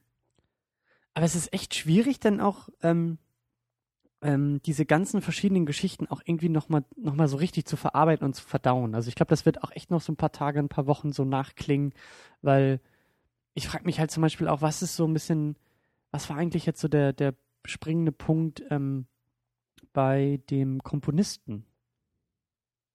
Also der hat ja irgendwie, der hat ja dieses, dieses äh, Cloud Atlas Sextett Ja. also d- komponiert, diese Musik. Aber was war da eigentlich so der, der, der springende Also da war ja Punkt? auf jeden Fall das Unsterblichkeitsthema sehr zentral, würde ich sagen. Deswegen hat er sich auch umgebracht, weil er eben nicht wollte, dass sein sein fehlerhaftes Ich irgendwie in Erinnerung bleibt, ne, diese, was ihm der Alte ja auch vorgeworfen hatte, ne, so seine seine Art und Weise, wie er irgendwie ist, sondern dass er eher so dieses zeitlose Etwas schaffen wollte mit dieser wunderschönen Melodie, die ja auch irgendwie ist ja fast wie so eine Erleuchtung, die er irgendwie hatte, ne, Mhm. als also, alle kennen diese Melodie irgendwie auch so ein bisschen, ne, und er fasst die dann erstmal zu Papier und dass er halt wollte, dass, dass nur das von ihm halt irgendwie überbleibt und nicht diese fehlerhafte Existenz, die er in dieser Zeit hatte. Mhm. Habe ich zumindest so jetzt verstanden. Aber da war ja auch wieder so dieser Liebesaspekt, weil er hatte ja seinen, seinen Freund, ähm, den wir dann später ja auch wiedersehen. Ähm, Es geht natürlich auch darum, das wird ja auch öfter mal angesprochen, so dieses Brechen mit den Konventionen. Das war auch relativ am Ende, hat sie das auch nochmal gesagt. Äh, die, wie hieß sie nochmal hier, die Prophetin? Somni. Genau, Somni. Oder als sie Som, da ihre Somni. ja, als sie ihre Ansprache da gehalten hat, da ging es ja auch so darum, dass wir halt äh, als Menschen irgendwie diese Konventionen halt aufbrechen müssen. Und deswegen, da war es ja auch so diese gleichgeschlechtliche Liebe, ne? Also auch was, Ja. was zu der, der damaligen Zeit halt überhaupt nicht ging. Ja. Also es, es gibt echt eine Menge Themen, die in dem Film halt so angerissen werden, Und, könnte man und sagen. Äh, dieser Verleger in der Gegenwart, also da war das Thema ja eigentlich auch klar Freiheit, aber auch Freundschaft. Was ja auch wieder dann so ein bisschen ähm, ähm, so Widerhall aus genau, wie der, sie zusammen da flüchten aus dem Altenheim. was ja auch aus dem 19. Jahrhundert die Geschichte mit dem Sklaven und dem Anwalt. So, da, da war das Thema ja, Freundschaft, stimmt, ja. was sich dann widerspiegelt in, in späteren Epochen. Es sind halt alles menschliche Aspekte. Ne? Deswegen ist ja auch diese, diese eine Geschichte mit den älteren Leuten da, das ist auch die einzige, die ein bisschen lustiger ist eigentlich. Mhm. Und das, Wo es hat, aber auch wieder um Liebe geht. So, er findet dann ja Genau, auch das, seine große das hat mich, Liebe. glaube ich, am Anfang so ein bisschen verstört kurz. Habe ich ein bisschen mich gefragt, oh, das ist mir jetzt ein bisschen zu lustig hier, das passt irgendwie nicht mit dem Rest zusammen. Aber dann im Laufe des Films habe ich halt eher gemerkt, das ist aber einfach auch ein Teil des Lebens und ein Teil des Menschen. Deswegen können wir nicht jetzt alle Geschichten nur super tot, ernst und traurig machen, sondern es ist einfach auch sehr schön, dass es halt so eine bisschen lockere, lustige Geschichte darin gibt, die aber auch gleichzeitig die gleichen Themen behandelt, nur halt in dieser anderen Verpackung. Und das Und- hat mich dann im Nachhinein, als ich das gemerkt habe, hat mich das halt noch mehr beeindruckt. Und das ist auch der Punkt, was ich im Vorfeld zu dem, zu dem Film halt so gehört hatte. So, ich habe versucht, so viel natürlich zu vermeiden wie möglich, aber irgendwo habe ich das auch gehört, so Cloud Atlas ist ein Film über alles. Das ist ein Film, der alles behandelt innerhalb von knapp drei Stunden. Und genauso wie du sagst, natürlich, es geht um Leben und Tod, es geht um Liebe und Freiheit und Wiedergeburt und Schicksal und eben auch Freundschaft, Menschsein und Humor. Und das ist halt eben in dieser einen Episode Ja, und, und da kann man sich jetzt im Grunde auch fragen, ist das vielleicht einfach zu viel oder ging dir das so? Also mir ging es nicht so. Ne? Man kann sich fragen, Ja. wird hier ganz viel so ein bisschen besprochen und nicht so richtig? Also im Gegensatz möchte ich dann nochmal auf Seven verweisen. Das Thema von Seven ist eigentlich relativ deutlich für mich eben diese Kontroverse von Idealismus und Apathie. Wie gehen wir mit unserer Welt um? Geben wir unsere Ideale auf? Ja, werden, äh, geben uns so der Apathie hin? Oder versuchen wir weiterhin auch gegen alle Kräfte von außen immer weiter zu kämpfen, mit allen Risiken, die das mit sich bringt? Das ist für mich so der Kern von Seven. Da sind natürlich noch andere Aspekte mit drin, aber das ist schon deutlich für mich als das Zentrum auszumachen. Aber allein durch unsere Diskussion gerade ist es halt hier nicht ganz so einfach. Ne? Da kann man jetzt sich streiten. Ist die Liebe im Vordergrund? Ist eher so die Freundschaft im Vordergrund? Aber das da gibt es viele Themen. Ne? Aber das finde ich ist das Schöne eben äh, bei Cloud Atlas und was du, glaube ich, äh, nächste Woche 2001 vorwerfen wirst, ähm, dass der Film Andeutung macht. Er liefert eine Mhm. Menge Projektionsfläche.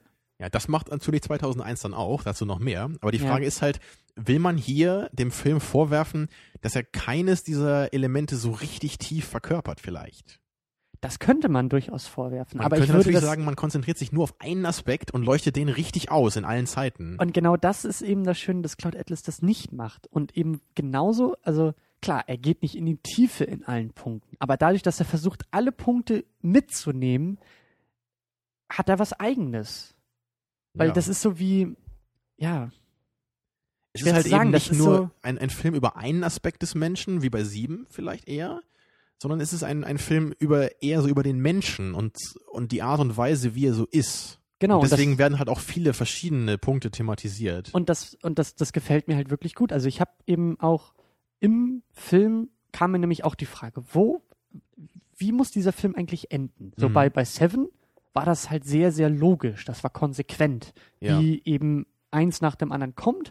Und nach dem Schauen von Seven hatte ich auch nicht das Gefühl, das war jetzt willkürlich, sondern das war alles konsequent und notwendig und musste so passieren, wie wir es Ja, gesehen es baut haben. sich sehr geradlinig auf und wird dann am Ende in dieser Klimax aufgelöst. Ja. Das war jetzt hier nicht so deutlich der Fall. Nee, aber trotzdem hat Cloud Atlas für mich am Ende durchaus. Also meine Befürchtung war, dass der Film einfach aufhört. Dass der nicht so ein. Das so ein, hatte ich so ein, auch. Ich habe auch an dein Zitat nämlich bei Seven gedacht, weil du nämlich meintest, ne, bei, Seven eben, der Film hat einen hohen Standard gesetzt für sich selber. Du meinst immer so, er hat diese Atmosphäre verbreitet von, da kommt was, da kommt was Ja. ganz Großes, ne? Und Da- das da hatte ich muss nämlich was jetzt passieren. hier auch. Und ich hätte halt auch echt Angst gehabt, dass am Ende dann irgendwie kommt, ja, und das war's dann, ne? Und dann hätte ich auch gedacht so, boah, ey, so eine schöne Idee, so ein schöner Ansatz und am Ende, puff, weg. Aber das war es halt zum Glück nicht. Obwohl jetzt am Ende auch nicht unbedingt so dieser ganz große Klimaxpunkt kam, wie eben bei Seven, oder so das ganz große Aha-Erlebnis, Mhm. sondern es war eher eine ganz wunderschöne Auflösung dieser ganzen äh, Handlungsstränge, die nicht auch nicht nur in einer Szene passierte, sondern eher über ganz viele verschiedene Szenen hinweg. Und das finde ich auch ganz gut, weil ich glaube, das wäre ein großer, großer Fehler von Cloud Atlas gewesen, wenn er jetzt irgendwie zu sehr auch ein Statement gemacht hätte. Weil das irgendwie auch nicht gepasst hätte, weil das ist so, gerade wie du sagst, das hat sich die ganze Zeit schon so angefühlt. Es geht irgendwie um den Menschen, es geht um mehrere Menschenleben und Ja, um so viele und immer wenn Epochen. es um den Menschen geht, kann man einfach ganz schwer ein klares Statement abgeben, weil der Ja. Mensch halt so ambivalent ist, so kompliziert und, und so viel Potenzial ja auch hat, um halt gut oder böse zu werden. Wie soll man da am Ende eine klare Message äh, geben oder irgendwie eine Ethik so nach dem Motto, versuch mal ungefähr so zu leben und dann wird das schon was. Ne? Das geht natürlich nicht. Ja, und dafür fand ich das eben auch ganz schön, dass dann eben die Liebe der, der gemeinsame Nenner war. Dass man gesagt hat, Mhm. okay, die Liebe ist das, was alle Geschichten verbindet, äh, was alle Menschen auch verbindet, so gesehen. Alle Epochen, egal ob irgendwie nach der Apokalypse oder irgendwie auch Außerdem, unter Klonen. Freundschaft oder, ist ja auch eine Art von Liebe Ja, natürlich. Ne? Natürlich. Und ähm, das fand ich echt schön, dass der Film, und das, das hat für mich halt echt gut funktioniert. Und das war auch meine Befürchtung am Anfang, dass ich dachte, okay, auf sowas wird es irgendwie hinauslaufen. Äh, es geht irgendwie um den Menschen, um das Menschsein und die Frage, was, was ist das überhaupt? Und äh, der Film war, also hatte ich eben auch befürchtet oder gedacht, dass der sich so vage, also dass er Mhm. Andeutungen macht und sich nicht konsequent für irgendwas entscheiden will und dass du damit viel größere Probleme hast, als du es jetzt Ja. Also ich, ich muss auch immer wieder noch an The Fountain denken und ich, ich habe den halt irgendwie vor zwei, drei Jahren mal geguckt und der hat mir halt gar nicht gefallen und ich glaube, ich habe halt schon Lust, dem nochmal eine Chance zu geben, einfach weil ich jetzt heute irgendwie gesehen habe, das kann halt so gut funktionieren und, und weil damals waren halt diese ganzen Dinge, die du jetzt angesprochen hattest, so mit Befürchtungen, ne, das waren für mich all diese Sachen, die wurden halt bei The Fountain irgendwie dann bei mir erfüllt. Mhm. Da wurde alles nur angedeutet, am Ende hat es für mich überhaupt keinen Sinn ergeben, das war nur so dieses esoterische, irgendwie so im, im Nirvana letztendlich wurden da die Äußerungen gemacht, hat mir gar nichts gegeben. Kannst du vielleicht abschließend noch, noch zumindest vermuten, was der Punkt ist bei Cloud Atlas, der es, der es so zum Funktionieren bringt?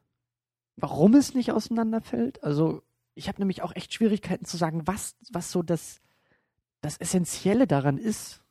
Meinst du jetzt noch inhaltlich oder eher so auf dieser handwerklichen Ebene? Vielleicht, äh, ich weiß ja nicht, ob's, ob, ob die eine Richtung irgendwie für dich äh, ausschlaggebend ist oder so. Also wichtig ist halt immer, wenn man so einen Film macht, der ja wirklich jetzt mit so einer ganz äh, ungewöhnlichen Erzählstruktur arbeitet, dass man eben nicht das Gefühl hat, wie zum Beispiel bei Catch 44, dass das eigentlich nur so eingestreut ist, um den Film interessanter zu machen. Das werfen ja auch viele Leute irgendwie Memento vor, was halt völlig unangemessen ist, weil ja das Konzept um Memento ja gerade ist ja diese Erzählstruktur. Naja. Die Geschichte wurde ja um die Erzählstruktur gebaut und nicht andersrum. Bei Catch 44 ist es halt überhaupt nicht so. Und heute ist es natürlich jetzt auch sehr interessant gewesen, wo du gerade gesagt hast, im Buch ist es halt nicht ganz so, wie es im Film gemacht wurde. Aber äh, für mich hat das halt schon, glaube ich, sehr, sehr stark dazu beigetragen, dass der Film funktioniert hat. Obwohl es am Anfang eher so aussieht, dass das so das größte Risiko des Films ist.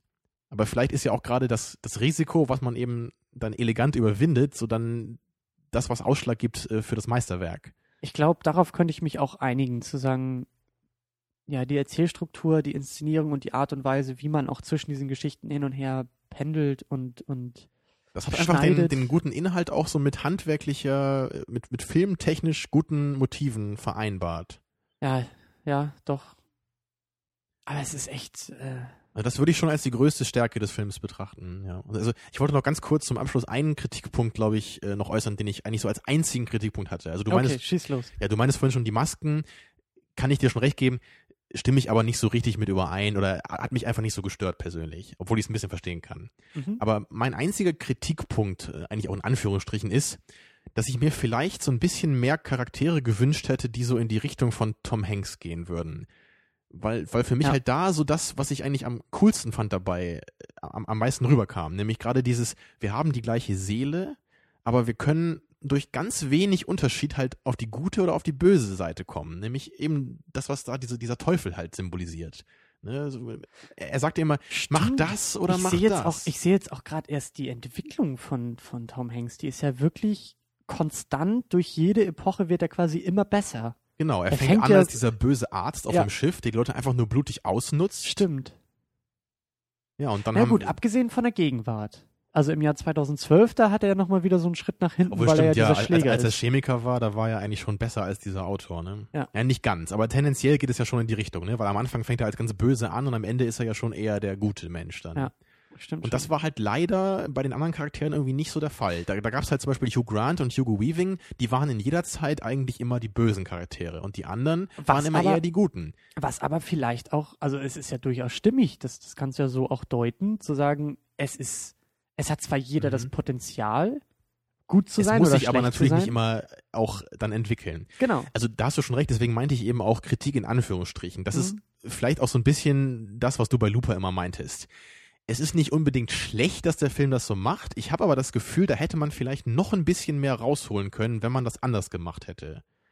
Also na, gut, Geschmackssache ist es hier halt nicht unbedingt, aber ich denke einfach so diese Ambivalenz von den einzelnen Charakteren, die hätte einfach sehr viel coole Reibungsfläche noch gegeben für so tolle Charaktermomente und dramaturgische Aspekte. Mhm. Deswegen hätte ich vielleicht mir das gewünscht, wenn das vielleicht so bei zwei, drei Charakteren irgendwie angeklungen wäre, nicht nur bei Tom Hanks.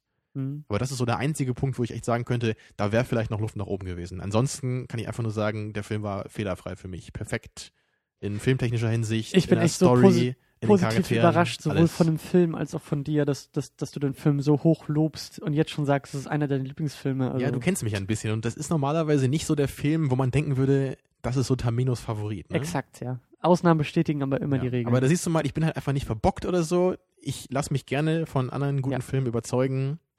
Ja, wenn sie es dann auch können, ne? Das finde ich, das finde ich gut. Gut. Ähm, mein Plädoyer bleibt immer noch, schaut euch diesen Film an. Ähm, ich finde ihn gut und wichtig. Genau. Christian sagt, auch wenn ihr keinen Bock dazu habt, müsst ihr ins Kino gehen. Genau. Unterstützt vor allen Dingen diesen Film, weil wie es aussieht, floppt er oder ist in Amerika schon extrem gefloppt. Und äh, ich kann mir vorstellen, wieder so ein, wieder so ein schöne, äh, schöner Verweis. Ich glaube, das ist jetzt schon ein Kultfilm. um das mal so schön zu sagen. Also wenn man jetzt nicht ins Kino geht, dann weiß ich auch nicht. Ja, ich glaube, ich glaube, ich kann mir schon vorstellen, dass er auf DVD vielleicht noch um so ein bisschen eher aufblüht nachher, öfter mal rumgereicht wird, weil das echt, also äh, ja, also ich möchte, ich bin froh, nicht in einem Marketing-Team für diesen Film zu sein, weil ich glaube, den kannst du so schwer verkaufen und so schwer irgendwie an die Leute bringen. Ja.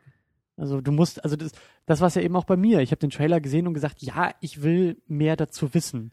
Also vor allem, Trailer sind ja eh immer verwirrender als Filme. Und wenn der Film an sich schon so verwirrend ist auf den ersten Blick, ne, wenn, wenn du dann Ja. noch einen Trailer draus schneiden Ja. musst, dann kommt natürlich was völlig Irres dabei raus. Aber gut. Ähm, Tja, nächste Woche gibt's 2001, wie wir Ja. schon gesagt haben, und dann kommt Tamino äh, gewohnt zurück in beschwerender Manier, wie man es von ihm kennt. Ja, und ich habe auch gerade überlegt, das war jetzt, glaube ich, der vorletzte Kinofilm dieses Jahr, ne? Wir haben noch einmal, äh, wir müssen noch einmal nach Mittelerde und dann, Gehen wir kurz vorbei, ja. ja, ganz, ganz kurz nur. Was, gehen, was gucken wir denn noch dieses Jahr? Also im Kino, glaube ich, nichts mehr. Ja, ne? Also nur noch den Hobbit. Genau. Und dann, Ja, und im Ist- Januar kommt ist dann Kino Django ja Unchained natürlich. ja, das ist ja alles im nächsten Das ist Jahr. ein neues Jahr, das ist Genau. ein anderes Buch, ne? Exakt, Ein anderer Handlungsstrang, könnte man sagen. genau, Das machen dann unsere Wiedergeburten. Exakt. Äh, Ich wollte eigentlich nicht sterben bis dahin, aber. Ach so, äh. Oder hattest du irgendwas an Silvester mit mir vor? Also, gut, äh, in diesem Sinne hoffen wir, dass wir nächste Woche immer noch am Leben sind. Ich wollte dich mit einem lebendigen Oktopus ersticken, so wie ein äh, Oldboy in deiner Lieblingsszene. Ich, es, Und jetzt kann er wieder nicht das. schlafen heute Nacht. doch, das, nee, kann ich auch nicht durch den Energy Drink. Also das äh, war auch keine so schlaue Idee, jetzt noch irgendwie sowas sich reinzupumpen. Ähm, aber gut, nächste Woche 2001. Ich freue mich jetzt schon auf die Diskussion. Das wird echt super. Und ähm, bis dahin müsste auch das Ergebnis für das äh, Hörervoting da sein. Ja, es ist immer noch unglaublich spannend. Also Ja. äh, The Thing und Ghost Dog liegen irgendwie zwei Stimmen auseinander. Also wenn ihr da was ändern wollt, momentan ist The Thing noch vorne. Ja. Ich habe echt, hab echt Probleme, das auszusprechen. The Thing. Das Ding. Das ist so ein Zungenbrecher, weißt du, wenn man zweimal TH sprechen muss. Ja. naja. Äh, Dann solltest du dir aber wünschen, dass Ghost Dog gewinnt. Dann, Also Ghost Dog spricht sich viel schöner, so wie Cellar Door, weißt du? So aus Donnie Darko, ne? Ist ja das schönste englische Wort. Weißt du nicht mehr? Donnie Oh. Darko ist einer meiner Lieblingsfilme. Also Also, du weißt es noch, ja? Ja, natürlich. Habe ich dir nicht sogar den Film. Lassen wir das. Wir müssen echt Den kenne ich garantiert länger als du. Ja, ha, ha, ha. äh, gut, äh, wir müssen aber echt hier zumachen. Wir müssen ins Bett und äh, wir müssen Ja, die Leute ja, auch äh, wieder leben lassen. Also, bis nächste Woche und ähm, bleibt sauber. Ja, äh, guckt euch den Film an, auch wenn ihr nicht wollt. Ganz in Christians äh, Vorschlag und äh, schlaft gut. Ciao.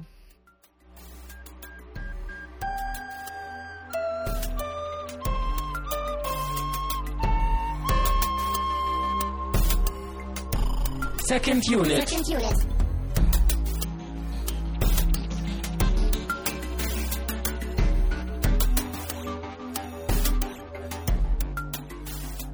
Wie schon im Vorfeld erwähnt, sind wir jetzt wieder da. Allerdings werden wir nicht zu 2001 uns äh, Gedanken machen, sondern erneut und schon wieder zu Cloud Atlas.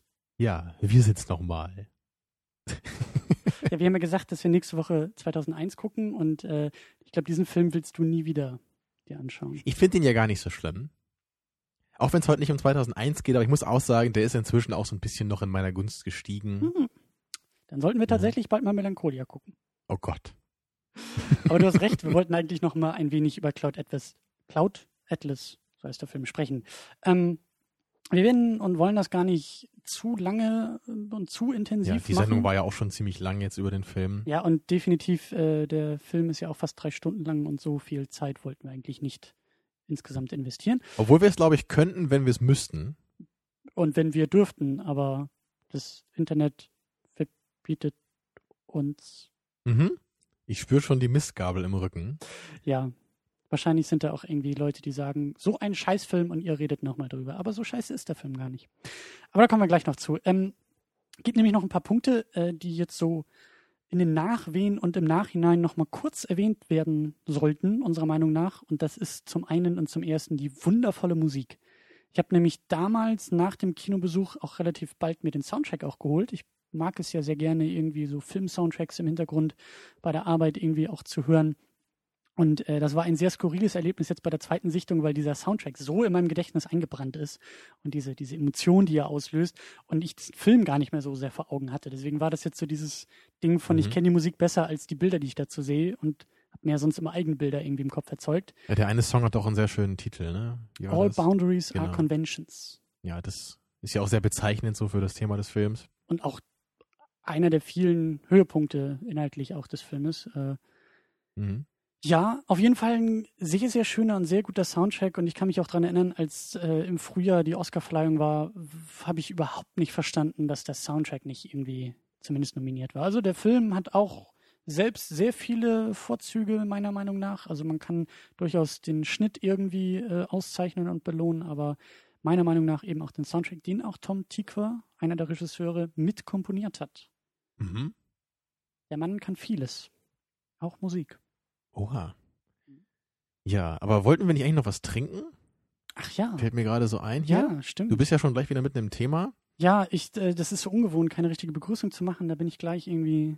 Ja, ne, alles all over the place wie Cloud Atlas. Aber Manche alles, behaupten es. aber alles ist connected wie Cloud Atlas, ja. Man gut, du holst mich noch zurück. Mhm, ja, fällt mir Ähm, gerade nur so ein, weil ich sehe hier die Dose gerade noch stehen. Mhm. Ich weiß jetzt echt gar nicht mehr, was wir getrunken haben in der Episode, Ein- obwohl ich die kürzlich nochmal gehört habe. Ein Energy Drink, Monster Rehab mit Tee und Energy und so. Genau, das war es. Deswegen habe ich nämlich auch heute diesen Lipton Eistee gekauft, weil nämlich Wenn ich mich richtig erinnere, hat, mir, hat mich nämlich damals dieser Energy Drink Tee halt wirklich so ein bisschen an so einen Eistee erinnert. Und wie wir wissen, alles ist connected. Ja, also auch wir mit uns selber. Äh, und deswegen habe ich jetzt Lipton Eistee gekauft. Allerdings in der Peach-Variante. Und mit Sparkling. Ja, ähm. Ach, das ist sonst gar nicht. Ist es sonst nicht Prost. ein Sparkling? Sparkling ist doch hier Kohlensäure. Ja, ja, aber ist es sonst. Hat Lipton Eistee sonst sowas nicht? Ich, also ich kenne normalerweise keinen Eistee mit Kohlensäure. Aber Hm. Schme- schmeckt schön, ja? Ja, das habe ich jetzt gar nicht so drüber nachgedacht, aber vielleicht hast du recht. Vielleicht ist das sonst gar nicht so. Ja. Mhm. Ein Aber süßer, gefällt mir ähm, deutlich besser als der normale. Ich bin ja schon kein Safttrinker, aber Eistee trinke ich wirklich gar nicht. Nie. Nada. Ich trinke das auch fast nie, aber ich weiß trotzdem noch, wie es schmeckt. Und ich, ich weiß noch früher, als ich im Urlaub war, da waren immer so Volleyballturniere am Strand und da gab es immer Eistee umsonst, weil die das gesponsert haben, dieser Lipton Eistee. Und deswegen kenne ich das. Und deswegen hast du es hier in die Sendung gebracht. Alles ist verbunden. Durch Werbung. Ja. Die wir jetzt auch hier indirekt gemacht Aber haben. gefällt dir, ja? Schön. Ne? Schön sprudelig. Limonadig. Eigentlich ein Sommergetränk, äh, obwohl der Sommer ja mehr oder weniger schon vorbei ist. Ich finde es immer noch heiß. Aber mir ist auch im Winter meistens heiß. Gut, aber wir wollen ja nicht über das Wetter diskutieren, wir wollen über Cloud Atlas noch weiter sprechen. Also Musik, abgehakt, das Mhm. Make-up. Da wolltest du noch mal ganz kurz was zu sagen. Ja, das hatten wir ja auch in der Sendung so ein bisschen kritisiert und du, glaube ich, sogar noch mehr als ich damals. Und ich Mhm. muss halt schon fairerweise sagen, es hat mich heute auch noch ein bisschen mehr gestört, so, zumindest stellenweise. Also manche Make-up-Leistungen waren wirklich gut. Also auch bei Halle Berry öfters mal, da hat man dann teilweise echt gar nicht so auf den ersten Blick gesehen, Ja. dass sie das ist und erst Ja. wenn man dann genauer hingeschaut hat. Aber gerade so, wenn es so in dieses ähm, asiatische Make-up ging, ne, da gab es ja einmal auch so Hugo Weaving, da war da dieser Diner-Besitzer oder was das war. Und das war halt schon sehr dürftig, das Make-up. Ne? Was habe ich gesagt? Hugo, Hugo Ja, ich verwechsel die beiden immer, weißt weil die beide mit H anfangen, Hm. der Vorname. Hm. Und Halle Berry fängt auch mit H an, aber die Aber ist da, zumindest eine das Frau. kann ich mir noch merken, weil die hübsch ist. Okay. Ja, ähm, jetzt bin ich ganz raus. Nee, ich sag nur, ähm, deswegen, das mit dem Make-up, das ist halt schon so ein kleiner Wermutstropfen irgendwie bei dem Film. Ich, ich habe jetzt nicht das Gefühl, dass das irgendwie viel besser irgendwie hätte gehen können. Also wahrscheinlich ist es einfach sehr schwierig, die Schauspieler wirklich so zu schminken, dass sie halt asiatisch und gleichzeitig auch noch natürlich aussehen. Ähm, aber es ist halt einfach, also warum auch immer, es, es es stört mich halt irgendwie so. Es, es, es wirft mich einfach so ein bisschen raus, obwohl, ich, obwohl ich manchen- dem Film das nicht unbedingt vorwerfen möchte. So. In manchen Momenten funktioniert das Make-up erstaunlich und erschreckend gut. Also es gibt wirklich Rollen und Momente und Schauspieler und Schauspielerinnen, die man überhaupt nicht erkennt. Und dann gibt's eben so andere Momente, wie du schon gesagt hast, Hugh Grant da in der Zukunft, wo das Make-up einfach gar nicht funktioniert oder, oder, oder nicht, Hm. nicht gut ist. Aber wie gesagt, in anderen Momenten ist das so gut, dass die, dass die Person halt nicht mehr erkennbar Ja, ist. ja, vor allem auch, wenn er diese Kannibalenrolle zum Beispiel hat in dem einen Zeitstrang. Das sieht natürlich ganz abgefahren aus, aber es sieht halt irgendwie nicht merkwürdig oder störend aus. Es ist einfach nur so ganz anders halt. Ne? Ja. Und natürlich, wenn man den Film dann auch mehrmals jetzt gesehen hat, dann sieht man sofort auch, okay, das ist Hugh Grant. Ne? Man gewöhnt sich auch so ein bisschen an das Make-up. Aber zum Beispiel halt eben auch wirklich bei Hugo Weaving, als er in diesem Altersheim nämlich, da, da spielt er ja diese Aufseherin. Ja. Und, und das war einfach auch ein bisschen zu viel des Guten, glaube ich, dass man dann echt noch versucht, ihn so als Frau zu schminken. Und er hat ja wirklich ein sehr markantes männliches Gesicht so. Also ich glaube, da ist man so ein bisschen übers Ziel hinausgeschossen. Tja. Also wollte ich nur noch mal kurz erwähnt haben, so generell. Das ist halt schon ein Problem bei dem Film, aber ich, ich weiß auch nicht. Für mich ist, glaube ich, das einzige Problem so. und für Wirklich, was dich, der Film hat. für dich äh, geht der Film dadurch auch nicht kaputt. Nee. Es ist nur das Einzige, was den Film, glaube ich, für mich so von so einem perfekten Meisterwerk irgendwie fernhält. Was mir jetzt auch in der Wiederholungssichtung äh, erneut aufgefallen ist und was ich ja damals oder vorhin oder wann auch immer äh, erwähnt habe, sind die Schnitte. Und äh, jetzt ist es mir auch nochmal sehr deutlich aufgefallen, wie unglaublich ähm, konstruktiv und vor allen Dingen auch exemplarisch der Film mit dem Schnitt als, als Werkzeug, als Filmtechnik umgeht. Also auch Mhm. wirklich diese, also Schnitte erzeugen ja immer Sinnzusammenhang. Wir haben eine Szene, wir haben einen Schnitt und wir haben die zweite Szene und dann setzen wir automatisch irgendwie die erste Szene mit der zweiten in Verbindung. Der Schnitt ist eigentlich eine Sache, darüber machen wir uns auch als Rezipienten nie Gedanken, aber der ist ja so elementar wichtig für die Filmproduktion und für das Medium Film selbst, so wichtig wie das, wie das Blatt Papier und das Umblättern im Buch. Ähm, und, und, und hier, hier habe ich immer noch das Gefühl, dass, dass Cloud Atlas den Filmschnitt auf einer ganz eigenen Ebene betreibt, weil, Mhm. weil man auch mit dem Schnitt als, als Interpretationswerkzeug eine ganze Menge inhaltlich mit dem Film auch anfangen kann. Also teilweise wird ja auch durch die verschiedenen Zeiteben sehr rasch gesprungen. Aber oft ist es halt wirklich so, dass man das gar nicht als so einen starken Kontrast empfindet, einfach weil trotz des Schnittes die Idee, die gerade thematisiert wird, immer noch die gleiche bleibt. Nur die Zeitebene, in der sie verpackt ist, ändert sich eben gerade. Und das führt also für mich auf jeden Fall dazu, dass halt der Schnitt wirklich nicht so, so stark als, als Trennung wirkt. Und dass er das Ganze halt eher auf so eine leichte Weise verbindet, ne, die verschiedenen Geschichten. das ist, das ist ein sehr guter Punkt. Der Schnitt funktioniert hier nicht als Trennung, sondern als verbindendes Element. Und das ist halt eine Sache, ähm, über die man sich, glaube ich, als Zuschauer sehr selten irgendwie bewusste Gedanken macht, weil wir den Schnitt ja eben ganz unterbewusst als zusammenhängendes Element im Film betrachten und eben gar nicht mehr darüber nachdenken, wie jetzt irgendwie diese Unterschiede in der Szene zustande kommen, weil wir wissen, den Schnitt, der Schnitt erzeugt für uns einen Zusammenhang, wie auch immer. Ja. Wir, wir können dadurch Zeitsprünge äh, interpretieren. Also eigentlich ist der Schnitt im Grunde genommen das Wundermittel, was uns erst den, den Filmgenuss möglich Also, macht. also bei den meisten Filmen ist der Schnitt ja eigentlich auch nichts anderes als die Geschichte auf die Punkte konzentriert, die für uns als Zuschauer relevant sind. Aber wir machen uns ja eben auch gar keine, normalerweise müssten, müsste uns der Schnitt ja auch total überfordern als Zuschauer. Ja, wir wissen ja oft gar nicht, wie viel Zeit ist da vergangen. Nein, ne? aber, auch, aber, auch, aber auch ganz banal, so als, als Kulturtechnik, ja. Nimm, nimm einen Eingeborenen, der direkt aus der Höhle kommt, ja, aus der Steinzeit, zeigt ihm so einen Film, die, die, die, der weiß gar nicht, der kann, für den sind die Schnitte das Entscheidende, weil er gar nicht, weil, weil, weil er gar nicht versteht, was da gerade passiert ist. Gerade eben siehst du das Bild bei Nacht, Schnitt, Tageslicht. Wir interpretieren sofort und wissen, ah, die Nacht ist jetzt um, ein neuer Tag hat angebrochen. Eigentlich Genau, und unser Gehirn bringt automatisch diese Verbindung selber zustande. Genau, der übergeht den Schnitt als trennendes Element und sieht ihn Mhm. schon instinktiv als verbindendes Ja. Element an. Aber bei Cloud Atlas ist es ja eben noch ein bisschen mehr als das oder halt auch ein bisschen anders, weil es da ist nicht einfach nur, dass wir uns selber irgendwie überlegen, was jetzt in der Zwischenzeit passiert ist oder so, sondern durch den Schnitt werden wirklich Verbindungen auf inhaltlicher Ebene hergestellt, Ja. die halt sonst für uns als Zuschauer vielleicht gar nicht so deutlich ersichtlich gewesen wären. Oder Ja. erst bei wirklich bei, bei drei, vier Sichtungen des Films vielleicht mit ganz genauer Analyse von jedem Zeitstrang. Aber so wird eben ganz deutlich für uns ne, immer so die, die Idee erhalten, nur die Zeit und das jeweilige Setting eben verändert. Genau. Was ich eigentlich auch sagen wollte, wer sich filmtheoretisch mit dem Schnitt als Filmtechnik auseinandersetzen will, finde ich, kann das wunderbar bei Cloud Atlas machen. Und auch wer nach Interpretationen für diese ganzen Thematiken und Ebenen und Zeitsprünge, wer eigentlich diesen Film verstehen will, muss meiner Meinung nach auch beim Schnitt ansetzen. Der muss ganz bewusst auf Schnitte und auf Zusammenschnitte achten, äh, um zu verstehen, was eigentlich die Aussage des Filmes sein will und sein soll. Meine Meinung.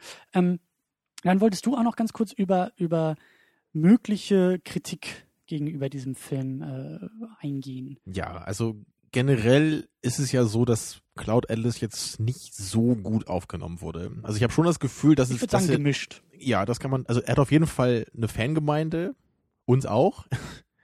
Aber es gibt so eine Menge kritische Stimmen. Ich meine, gut, die gibt's immer, aber ich habe echt das Gefühl, bei dem Film, da wird teilweise wirklich destruktive Kritik betrieben. So nach dem Motto, so macht man das irgendwie nicht. Also das, das lese ich so öfter mal daraus bei All Kritiken. boundaries are conventions, my friend. Ja, ich bin ja auch nicht einer der Kritiker, ne? Und ich weiß auch noch, als ich den Film halt damals geschaut hatte, da habe ich dann auch mich, mich viel mit kritischen Stimmen danach auseinandergesetzt, viele Reviews gelesen und habe deswegen auch so ein bisschen Angst bekommen und dachte schon, ja, wahrscheinlich ist der Film doch nicht so toll, wie ich ihn jetzt irgendwie in Erinnerung hatte nach dem ersten Schauen.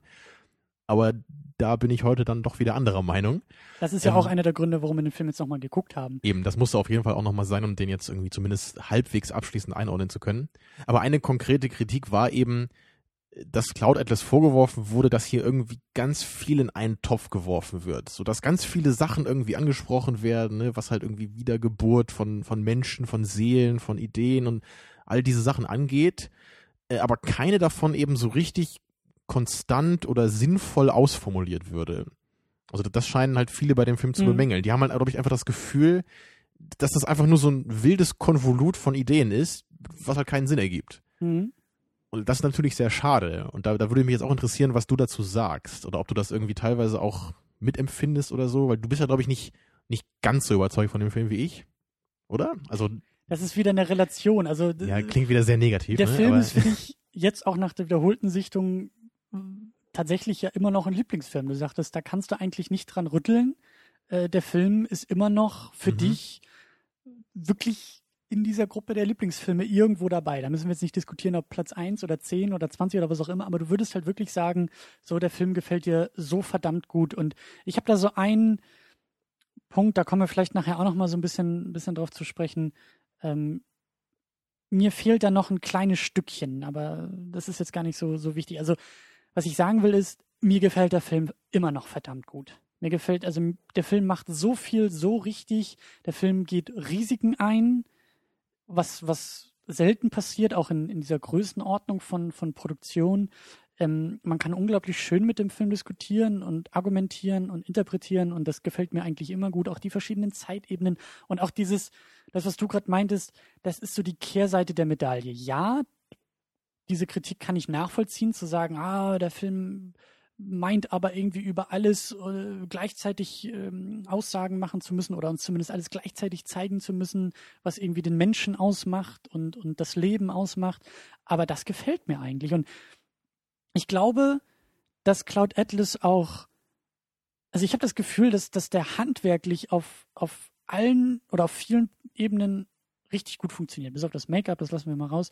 Aber ich, was ich eigentlich sagen will, ich glaube, man kann den Film eigentlich nicht aufgrund seiner Umsetzung, aufgrund seiner, seiner konkreten Form kritisieren, sondern höchstens an den Prämissen und an Geschmacksrichtungen ansetzen. Das ist so mein Gefühl und das kommt auch irgendwie daher oder, oder das höre ich heraus, wenn ich solche Kritiken irgendwie höre. Dass Leute Mhm. sagen, ähm, das ist nicht mein, meine Geschmacksrichtung, mein Geschmacksmuster. Ich möchte bitte eine Idee in einem Film haben, die dann aber kontinuierlich ausformuliert ist und Mhm. mehr als diese eine Idee äh, Ja. will ich gar nicht Also sehen. prinzipiell ist das ja auch eine angemessene Einstellung. Ich persönlich verstehe halt nur nicht, wieso man nur das zulassen sollte und das andere irgendwie ablehnt. Also bei den meisten Filmen kann man ja wirklich, wie gesagt, die, die Grundidee eigentlich relativ einfach verorten. Oder bei Lost in Translation zum Beispiel, um mal andere Beispiele zu nennen. Da geht es halt darum, dass halt zwei Menschen sich halt irgendwie ähnlich sind, ja, in einer ganz für sie fremden Umgebung. Und dass sie deswegen halt zueinander finden. So, das ist halt relativ eindeutig zu verorten. Das ist der Sinn dieses Films. Deswegen wurde der gemacht und er versucht mit dieser Idee zu arbeiten und da was rauszuholen. Und das ist halt bei Cloud Atlas eben nicht so einfach. Da, da gibt's halt verschiedene Themen, Liebe, Freundschaft und die Sachen, die ich halt eben schon genannt habe. Aber trotzdem sind das ja alles Themen, die irgendwie auf den Menschen zurückzuführen sind. Und ich würde halt dann eher sagen, das Thema ist vielleicht der Mensch in halt in diesen verschiedenen zeitlichen Dimensionen. Ja. Und, äh, und auch generell finde ich halt irgendwie die Kritik ein bisschen schwierig nachzuvollziehen, weil wir ja, wir haben es ja mit einem Film zu tun. Und es geht ja bei dem Film erstmal nicht nur darum, dass wir jetzt was lernen. Also ist natürlich schön, wenn das auch noch dabei ist oder dass wir Anregungen bekommen. Aber das ist ja jetzt erstmal nicht alles, was ein Filmerlebnis ausmacht. Deswegen finde ich es halt krass, wenn man sagt, der Film macht ja so viele Sachen, deswegen ist der für mich völlig wertlos. Also vielleicht ist es ein Problem für manche Leute, aber das ist ja vielleicht noch nicht genug, um den ganzen Film jetzt niederzumachen. Aber was ich eigentlich sagen wollte, ist halt auch, ein, ein Film kann ja eh nicht eine Idee jetzt völlig umfassend ausdiskutieren. Ne, auch wenn man vielleicht eine Idee als Kern bei vielen Filmen genau festmachen kann, heißt das ja nicht, dass wenn ich den Film geschaut habe, irgendwie ich mir jetzt mit, mit dieser Idee irgendwie fertig wäre oder jetzt so, ach so, ja, das ist also die logische Auseinandersetzung mit diesem Problem. Jetzt gucke ich mir einen anderen Film an und dann kenne ich ein anderes Problem danach. So, das, das, das so ist es ja nicht. Mhm. Und ich meine, bei Cloud Atlas haben wir vielleicht dann eben ein paar mehr Ideen durchgedacht und vielleicht dann auf einem bisschen mit, einem kleinerem Ausmaß als bei anderen Filmen. Aber trotzdem haben wir deswegen ja nicht weniger gewonnen. Also der, der Film hat ja trotzdem, für mich zumindest, unglaublich viele interessante Gedankenanstöße. Ja. Also an jeder Ecke denke ich, ja, das ist eine coole Idee, die hier gerade verarbeitet wird und hier auch wieder, auch wenn es halt immer in eine andere Richtung geht. Aber es ist alles für mich so der Mensch und seine Welt und, und das, was, was ihn eben darin auszeichnet und, und was Probleme für ihn bereitet. Also deswegen ist es für mich wirklich kein Problem, dass sich in diesem äh, Bereich des Menschen jetzt nicht genau auf einen Aspekt äh, sich festgelegt wird. Und das schätze ich auch an dem Film, dass der Film nicht versucht, den Menschen oder das menschliche Leben nur so auf einen Teilaspekt, auf einen minimalen Bruchteil runter zu, zu brechen, sondern Ich meine, er schafft es jetzt auch nicht, den Menschen komplett in seiner Gänze einzufangen. Nee, aber welcher Film könnte das auch? Ne? Natürlich, das kann, das kann kein Film. Aber er versucht halt mal mehr als nur Mhm. dieses typische 90 Minuten eine Geschichte, zwei Also Personen. vielleicht um da mal ein konkretes Beispiel zu nennen, man hätte sich ja auch vorstellen können, dass jetzt, dass es in Cloud Atlas sich nur um Tom Hanks und Halle Berrys Charakter, Charakter dreht und dass die halt so eine Art Liebesgeschichte vielleicht haben und, und wie die halt in jeder einzelnen Zeit anders aussehen würde. Dass sie sich vielleicht in einer Zeit gar nicht so richtig kennen oder nur Mhm. so nebeneinander leben, in der einen richtig zusammen sind. Und, und so ein bisschen ist das ja auch ein Aspekt dieses Films, aber es ist halt wirklich nur einer von wahrscheinlich fünf bis zehn anderen, die halt Ja. alle zentral sind. Ja. Und für mich ist das irgendwie kein Problem. Also ich meine, da ist ja einfach, wenn ich noch mehr bekomme, ist es ja eine schöne Sache, ne? Auch wenn es dann vielleicht nicht so krass in die Tiefe geht. Also dafür ist es halt immerhin sehr abwechslungsreich. Ich finde auch, dass das, dass das Gegenargument zu dieser, zu dieser Kritik ist, oh, das ist ja alles nur so oberflächlich angeschnitten und, äh, und so weiter und so fort.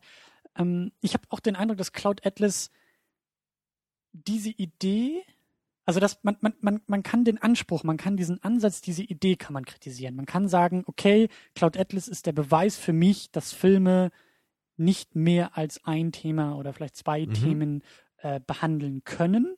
Deshalb kritisiere ich den Film. Aber ich habe den Eindruck, wenn man das tatsächlich schaffen kann, so etwas zu besprechen, dann ist Cloud Atlas der Beweis, wie es funktionieren kann. Das ist schon fast der einzige Weg, wie es funktionieren kann. Und das rechne ich dem Film hoch an, dass ich den Eindruck habe nach der Sichtung, anders, besser wäre es nicht möglich. So. Und das Ja. ist für mich ein Qualitätsmerkmal, nicht, Absolut. nicht als Kritikpunkt oder so, sondern der Film ist halt wirklich verdammt gut und, und hätte so viele Momente, wo er, wo er richtig auseinanderfallen und brechen könnte, aber die sehe ich nicht, die finde ich nicht. Ja, das würde ich nämlich genau so auch sehen. Ich würde halt den Film nicht in sich kritisieren. Also da macht er für mich einfach Sinn. Es funktioniert alles. Mir gefällt diese Mischung total gut und Ja. es passt für mich wirklich auch am Ende alles ineinander. Ja. Das sind für mich alles Aspekte, die am Ende ein relativ schlüssiges Bild ergeben. Und ähm, um halt bei einem anderen Film zu bleiben, den wir neulich kritisiert haben, The Grey, da würde ich halt eben nicht sagen, dass ich irgendwie den Film einfach nur so nicht mag, persönlich, er aber in sich total gut funktioniert, sondern da ist halt genau anders. Da würde ich einfach sagen, dass das, was The Grey versucht, einfach in sich überhaupt keinen Sinn ergibt. Dass diese ganze Geschichte an, an jeder Ecke einfach völlig auseinanderfällt und da für mich überhaupt keine Message irgendwie überhaupt rüberkommt, weil es einfach keinen Sinn ergibt. Ja. Na, da würde ich halt nicht sagen, der Film macht als Film total Sinn und ist äh, gut vielleicht für andere, aber nicht mein Ding, sondern nee, überhaupt nicht. Ich hätte den Film mögen können, wenn er denn funktioniert hätte. Und da sind wir eigentlich auch schon bei, bei äh, einem weiteren Punkt, den wir gerne nochmal versuchen wollten anzureißen, nämlich die unterschiedlichen Interpretationen. Das, was wir eigentlich aus dem Film irgendwie rausholen, wo wir letztes Mal auch, glaube ich, so ein bisschen ähm, äh, nicht aneinander vorbei, aber wo wir, glaube ich, noch eher Schwierigkeiten hatten, auf den Punkt zu bringen, was wir eigentlich meinen. Äh, für dich geht es hier ganz, ganz stark um das Thema Reinkarnation, Wiedergeburt von Seelen oder von Menschen, Persönlichkeiten, wie auch immer. Genau, also das war das, was ich so als einfach intuitiv so als erstes und stärkstes Merkmal oder Thema wahrgenommen habe bei dem Film. So ich Für sehe dich- verschiedene Menschen, die halt durch die gleichen Schauspieler immer charakterisiert werden, also vielleicht sollte man eher sagen Seelen statt Menschen, die sich halt immer in anderen Zeiten wiederfinden. Und in dieser jeweiligen Zeit ist diese einzelne Seele dann anders ausformuliert. Das kann Mhm. ja ganz verschiedene Gründe haben. Ihr soziales Umfeld oder ihre Zufälle in dem Leben, ne, Es Kausalität. Um, auch um Potenzial. Potenzial Genau des das, Menschen, ja. dass, dass immer wieder wiedergeboren wird tatsächlich und in unterschiedlichen Lebenssituationen und Epochen und persönlichen Schicksalen sich immer anders entfalten kann. Ja, genau. Also bei Tom Hanks ist das ja zum Beispiel so, da sieht man ja, er ist halt sehr verschieden in den jeweiligen Zeitstrahlen, äh, Strahlen, sagt man, ne? Ja, und wo, wobei halt ähm, Hugh Grants Charakter oder Charaktere halt immer eher so auf der böseren Seite sind, mal mehr und mal weniger vielleicht. Aber er ist halt, er ist halt nicht so die Ambivalenz, ne? Das, Mhm. das war ja damals auch das, was ich etwas äh, mir noch gewünscht hätte, vielleicht noch mehr Ambivalenz bei verschiedenen Charakteren. Aber definitiv ist es für mich halt so, dass die Menschen so irgendwie für mich hier ganz klar im Vordergrund stehen. Ja. Ne, was natürlich nicht heißt, dass ich deine Interpretation deswegen irgendwie ablehnen würde, aber sie ist für mich einfach nur so intuitiv nicht ganz so vordergründig. Du musst dich da eher reindenken, weil mein Ansatz oder das, was ich auch bei der ersten Sichtung zuerst gesehen habe und am deutlichsten gesehen habe und jetzt immer noch am deutlichsten sehe, ist eher das Thema Kausalität, Schicksal und dieser Schmetterlingseffekt. Das wird auch in manchen Szenen so angedeutet, einfach diese Tatsache, dass Also diese Verbundenheit, ja, das sagt der Film ja auch aus. Ähm, du sagst, diese Verbundenheit entsteht durch Wiedergeburt von Seelen. Das kann ich nicht leugnen, das passt auch in meine Interpretation oder in, in meinen Schwerpunkt. Aber mir geht's halt tatsächlich viel mehr um diese, um diese Verbundenheit und diesen, diesen einen Zeitstrahl, der alles durchzieht.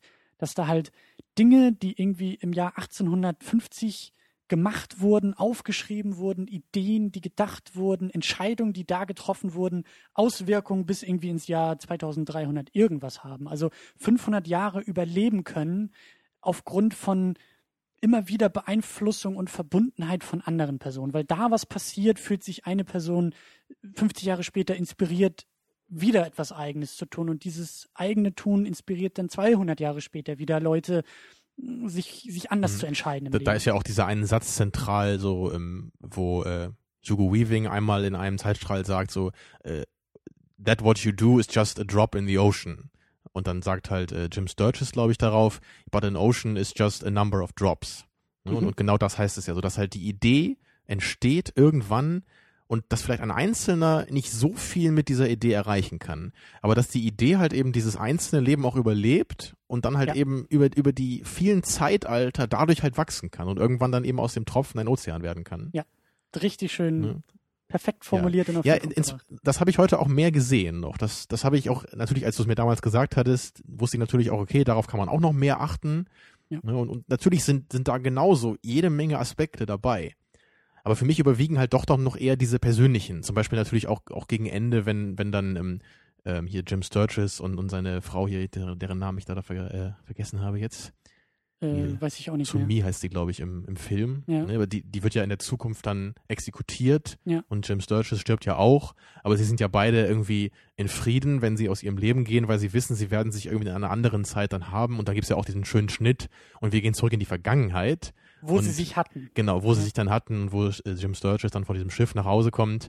Und da, das finde ich halt auch einfach einen super schönen Moment dann in dem Fall. Ne? Ja. Weil dann, da, da ist halt so diese, ja, unsterb, unsterbliche Liebe ist halt dann nicht so ganz, ne? Weil es, es ist halt eher so rückwärts unsterbliche Liebe, ne? Ja. Sondern sie hatten sich in dem Fall halt dann schon mal, ja. Ähm, ja, und, und das gefällt mir eben auch sehr gut bei Cloud Atlas. Das habe ich auch schon sehr oft mittlerweile erwähnt, dass ich es mag, mit Filmen konstruktiv zu diskutieren und auch verschiedene Interpretationsmöglichkeiten ähm, ja, durchzuexerzieren anhand von harten Fakten und nicht irgendwie große Interpretationsleistung von mir oder, oder ich muss in den Film viel reintragen, sondern eher andersrum, dass ich sagen kann, ich kann so viel vorfinden in einem Film, was ich rausziehen kann und daraus Theorien formen kann. Und nicht andersrum erst eine Theorie formen, die ich dann irgendwie versuchen muss, in diesem Mhm. Film, äh, um ihn dann vielleicht noch künstlich aufzuladen.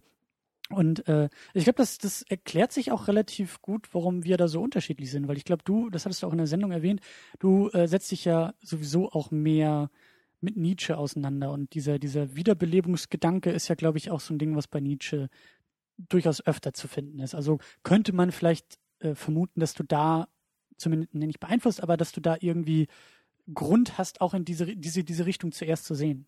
Ja, wobei bei Nietzsche natürlich auch diese, diese Wiederkehr, ewige Wiederkunft ja auch in Sachen auf die Ideen äh, verstehbar ist, ne? Und ich bin halt sowieso irgendwie fasziniert von dem Thema Zufall und äh, mehr oder weniger Schicksal. Also diese, diese, die einfache Tatsache, dass eben, ne, man kann heute auf die Straße gehen und das kann eben tatsächlich das eigene Leben so dermaßen beeinflussen. Ja, ich frage mich manchmal auch irgendwie, wie oft man in seinem Leben vielleicht schon dem Tod so um Haaresbreite entkommen ist, ohne das zu merken oder so. Nicht nur dem Tod, Ja. sondern allen möglichen Ausformulierungen, die da Ja, vielleicht wäre der nächste Milchshake bei McDonalds irgendwie voller Rattengift gewesen und du wärst Oder- gestorben. Wer oder- weiß, ne? Oder der Lottogewinn. Vielleicht hätte der Milchshake dazu Ja. geführt, dass du Hätte ich 50 jemals einen. Lottoschein ausgefüllt, vielleicht hätte ich gewonnen. So. Ähm, aber gut, das auch nur so am Rande zu den Interpretationen. Ähm, ich glaube auch, wie du gesagt hast, wir können ja eigentlich noch drei Stunden über den Film Genau. äh, sprechen. Es gibt ja noch, noch andere Themen dabei, die wir jetzt gar nicht angesprochen haben, ne? weil Ja. auch, es geht ja auch nicht nur um Liebe, sondern eben auch um Freundschaft und um Freiheit, Verbundenheit. Rebellion. Ja, genau. Und dann eben auch diese, einfach diese, diese Verbundenheit von, von Seelen. ne? Das muss ja auch nicht unbedingt Liebe sein, aber so diese, diese Anziehung, die da irgendwie da ist. Und das kommt ja auch immer wieder mal so durch, wenn dann manche Charaktere sagen, ich, ich habe das Gefühl, wir kennen uns irgendwie, ne? oder also solche, dass da irgendwie so ein Schimmer von so einer Erinnerung noch da ist, ne? aber man, man selber dann gar nicht weiß, so, was ist das eigentlich, ne? oder kenne ich diese Menschen wirklich oder denke ich das nur? Mhm. Oder eben auch der Aspekt der Menschheitsgeschichte. Das sagt ja dann auch Halle Berry als Reporterin. Warum sind wir dazu verdammt, immer wieder die gleichen Fehler Ja, zu machen? ne? Das kannst du persönlich auf den einzelnen Menschen anwenden, aber auch auf die, auf die gesamte Menschheit. Genau. Die Frage, ob, ob wir uns überhaupt als Menschheit fortentwickeln oder immer nur die eigene Geschichte neu Und wiederholen. das ist ja auch schön dann in diesen ganzen Momenten, wenn dann halt manche Charaktere eben die Briefe von, von anderen Zeiten so lesen oder dann eben diese Bücher oder irgendwie Ja. eine Geschichte dann in der Zukunft verfilmt wird. ne? Also all, all diese Aspekte, das ist ja auch so schön, ne? Dies, dass das halt alles irgendwie weitergetragen wird, so ne? im, im großen Aspekt der Geschichte einfach. Dass aus diesen kleinen Geschichten dann eben über die Zeit auch eine ganz große Geschichte wird, Ja. die ja irgendwie Cloud Atlas also auch ist. Und da sind wir auch schon beim, beim letzten Thema, was wir ansprechen wollen, das Ende. Da hast du nämlich Mhm. nochmal die Frage aufgeworfen, ob das Ende tatsächlich äh, ja alles auflöst oder die Fäden gut zusammenführt oder doch eher lose ausklingen Mhm. lässt. Hast du da irgendwie eine Antwort gefunden? ich, ich glaube, bei meinem ersten Anschauen hatte ich noch so ein bisschen die oder den Wunsch vielleicht einfach, dass ich das am Ende alles so plötzlich total Sinn ergeben würde. Dass ich ähm, am Ende einfach weiß, ah, jetzt machen alle einzelnen Handlungsstränge so perfekt Sinn und, und laufen wie so Zahnräder ineinander. Und so funktioniert dieser Film eben nicht. Und das war mir halt dann eben beim ersten Mal auch erst nach Ende des Films klar. Und des, deswegen wollte ich halt heute nochmal darauf achten, wie mein Gefühl so beim Ende des Films halt ist. Und ich glaube, ich komme heute auch besser mit dem Film zurecht einfach noch. Oder ich habe das Gefühl, er ist ein bisschen runder für mich jetzt. Oder einfach Mhm. persönlich ein bisschen, kann jetzt langsam sacken, so.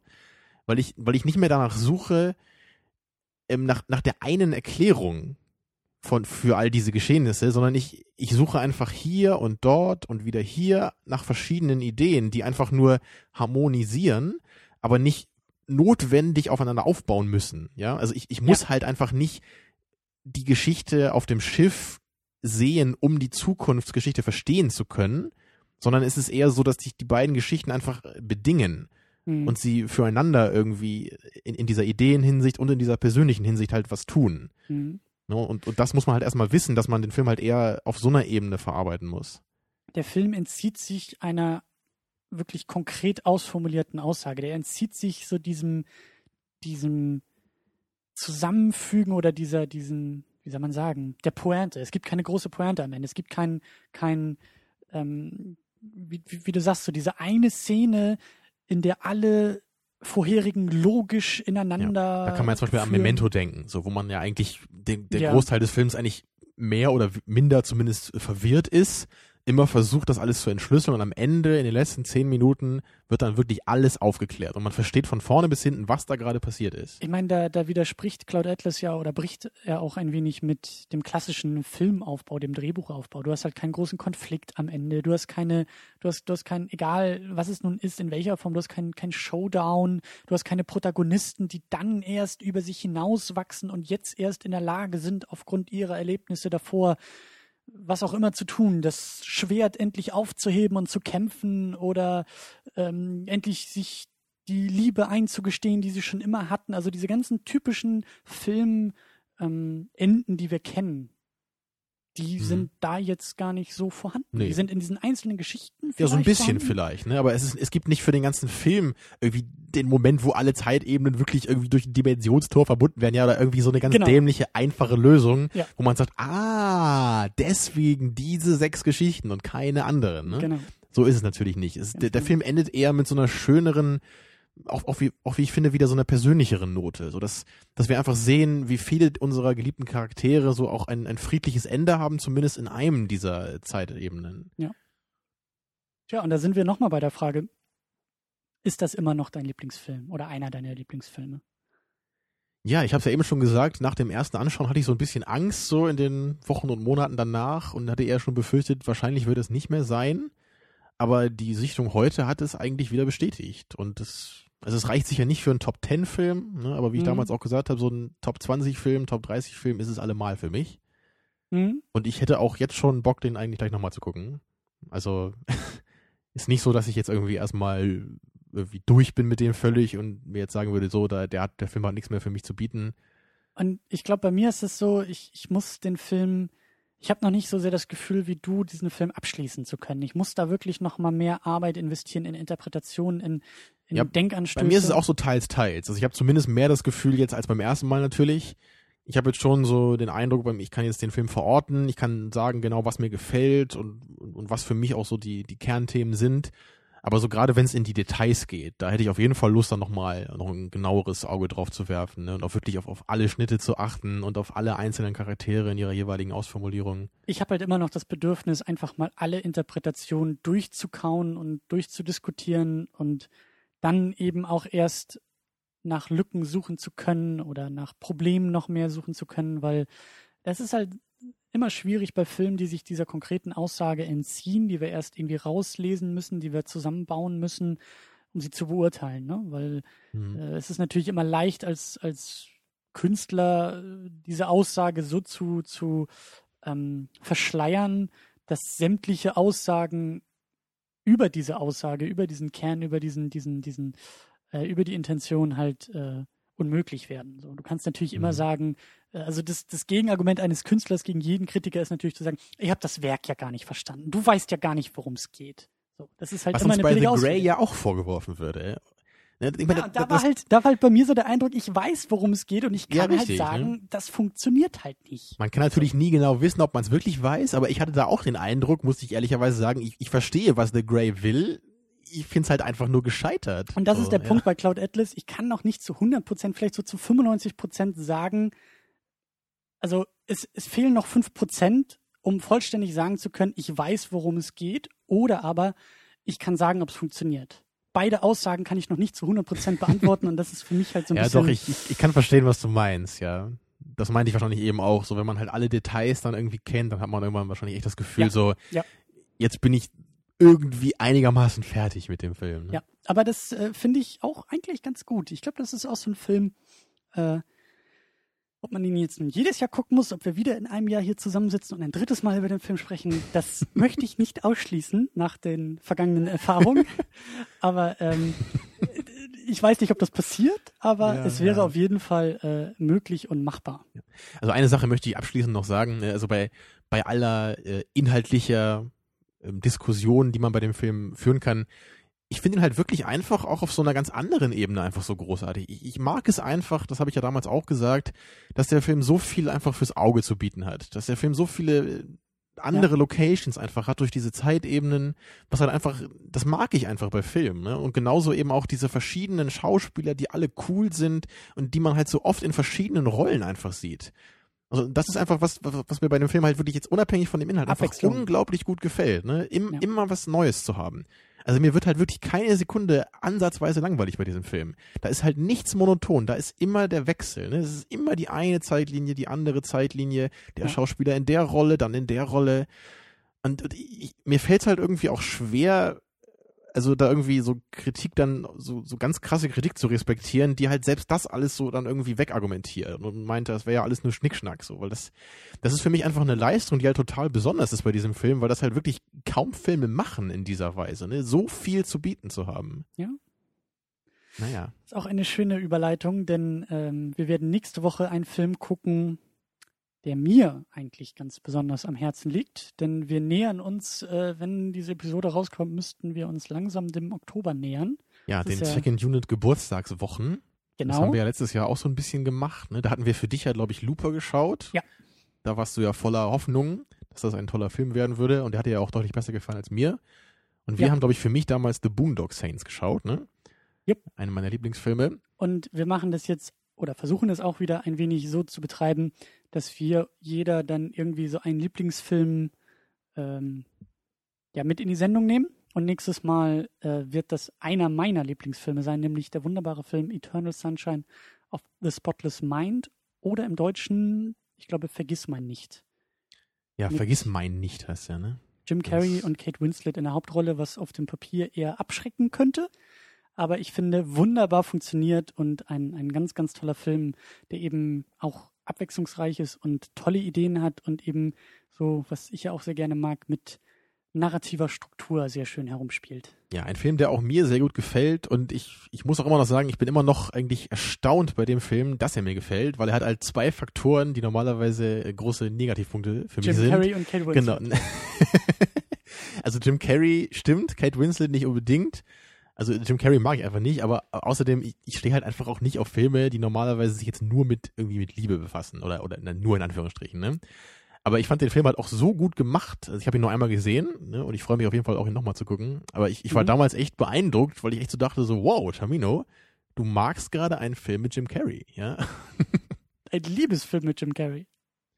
Ich glaube, sonst war der einzige Film mit Jim Carrey, den ich sonst noch wirklich mochte, war, glaube ich, die Truman Show. Ja. Und sonst war er halt irgendwie bestenfalls akzeptabel so. Ne? Und Der Mondmann ist auch ein sehr wunderbarer und großartiger Den Film. kenne ich nicht. Ich kenne Jim Carrey sonst nur noch als The Riddler aus Batman irgendwas. Ja, unvergleichbar. Natürlich. Aber da hat er immerhin gepasst. Ja, ja, aber das werden wir alles nächste Woche, also nicht vergessen, für die Hausaufgaben 2001 sollte man auch geguckt haben, also nachholen, falls nicht. Aber bis zur nächsten Woche Eternal Sunshine of the Spotless Mind versuchen zu schauen oder nicht nur versuchen, macht es mal. Ja, wir sehen uns nächste Woche wieder und dann wird hier der Kuchen angeschnitten. Ne? Tschüss. Tschüss.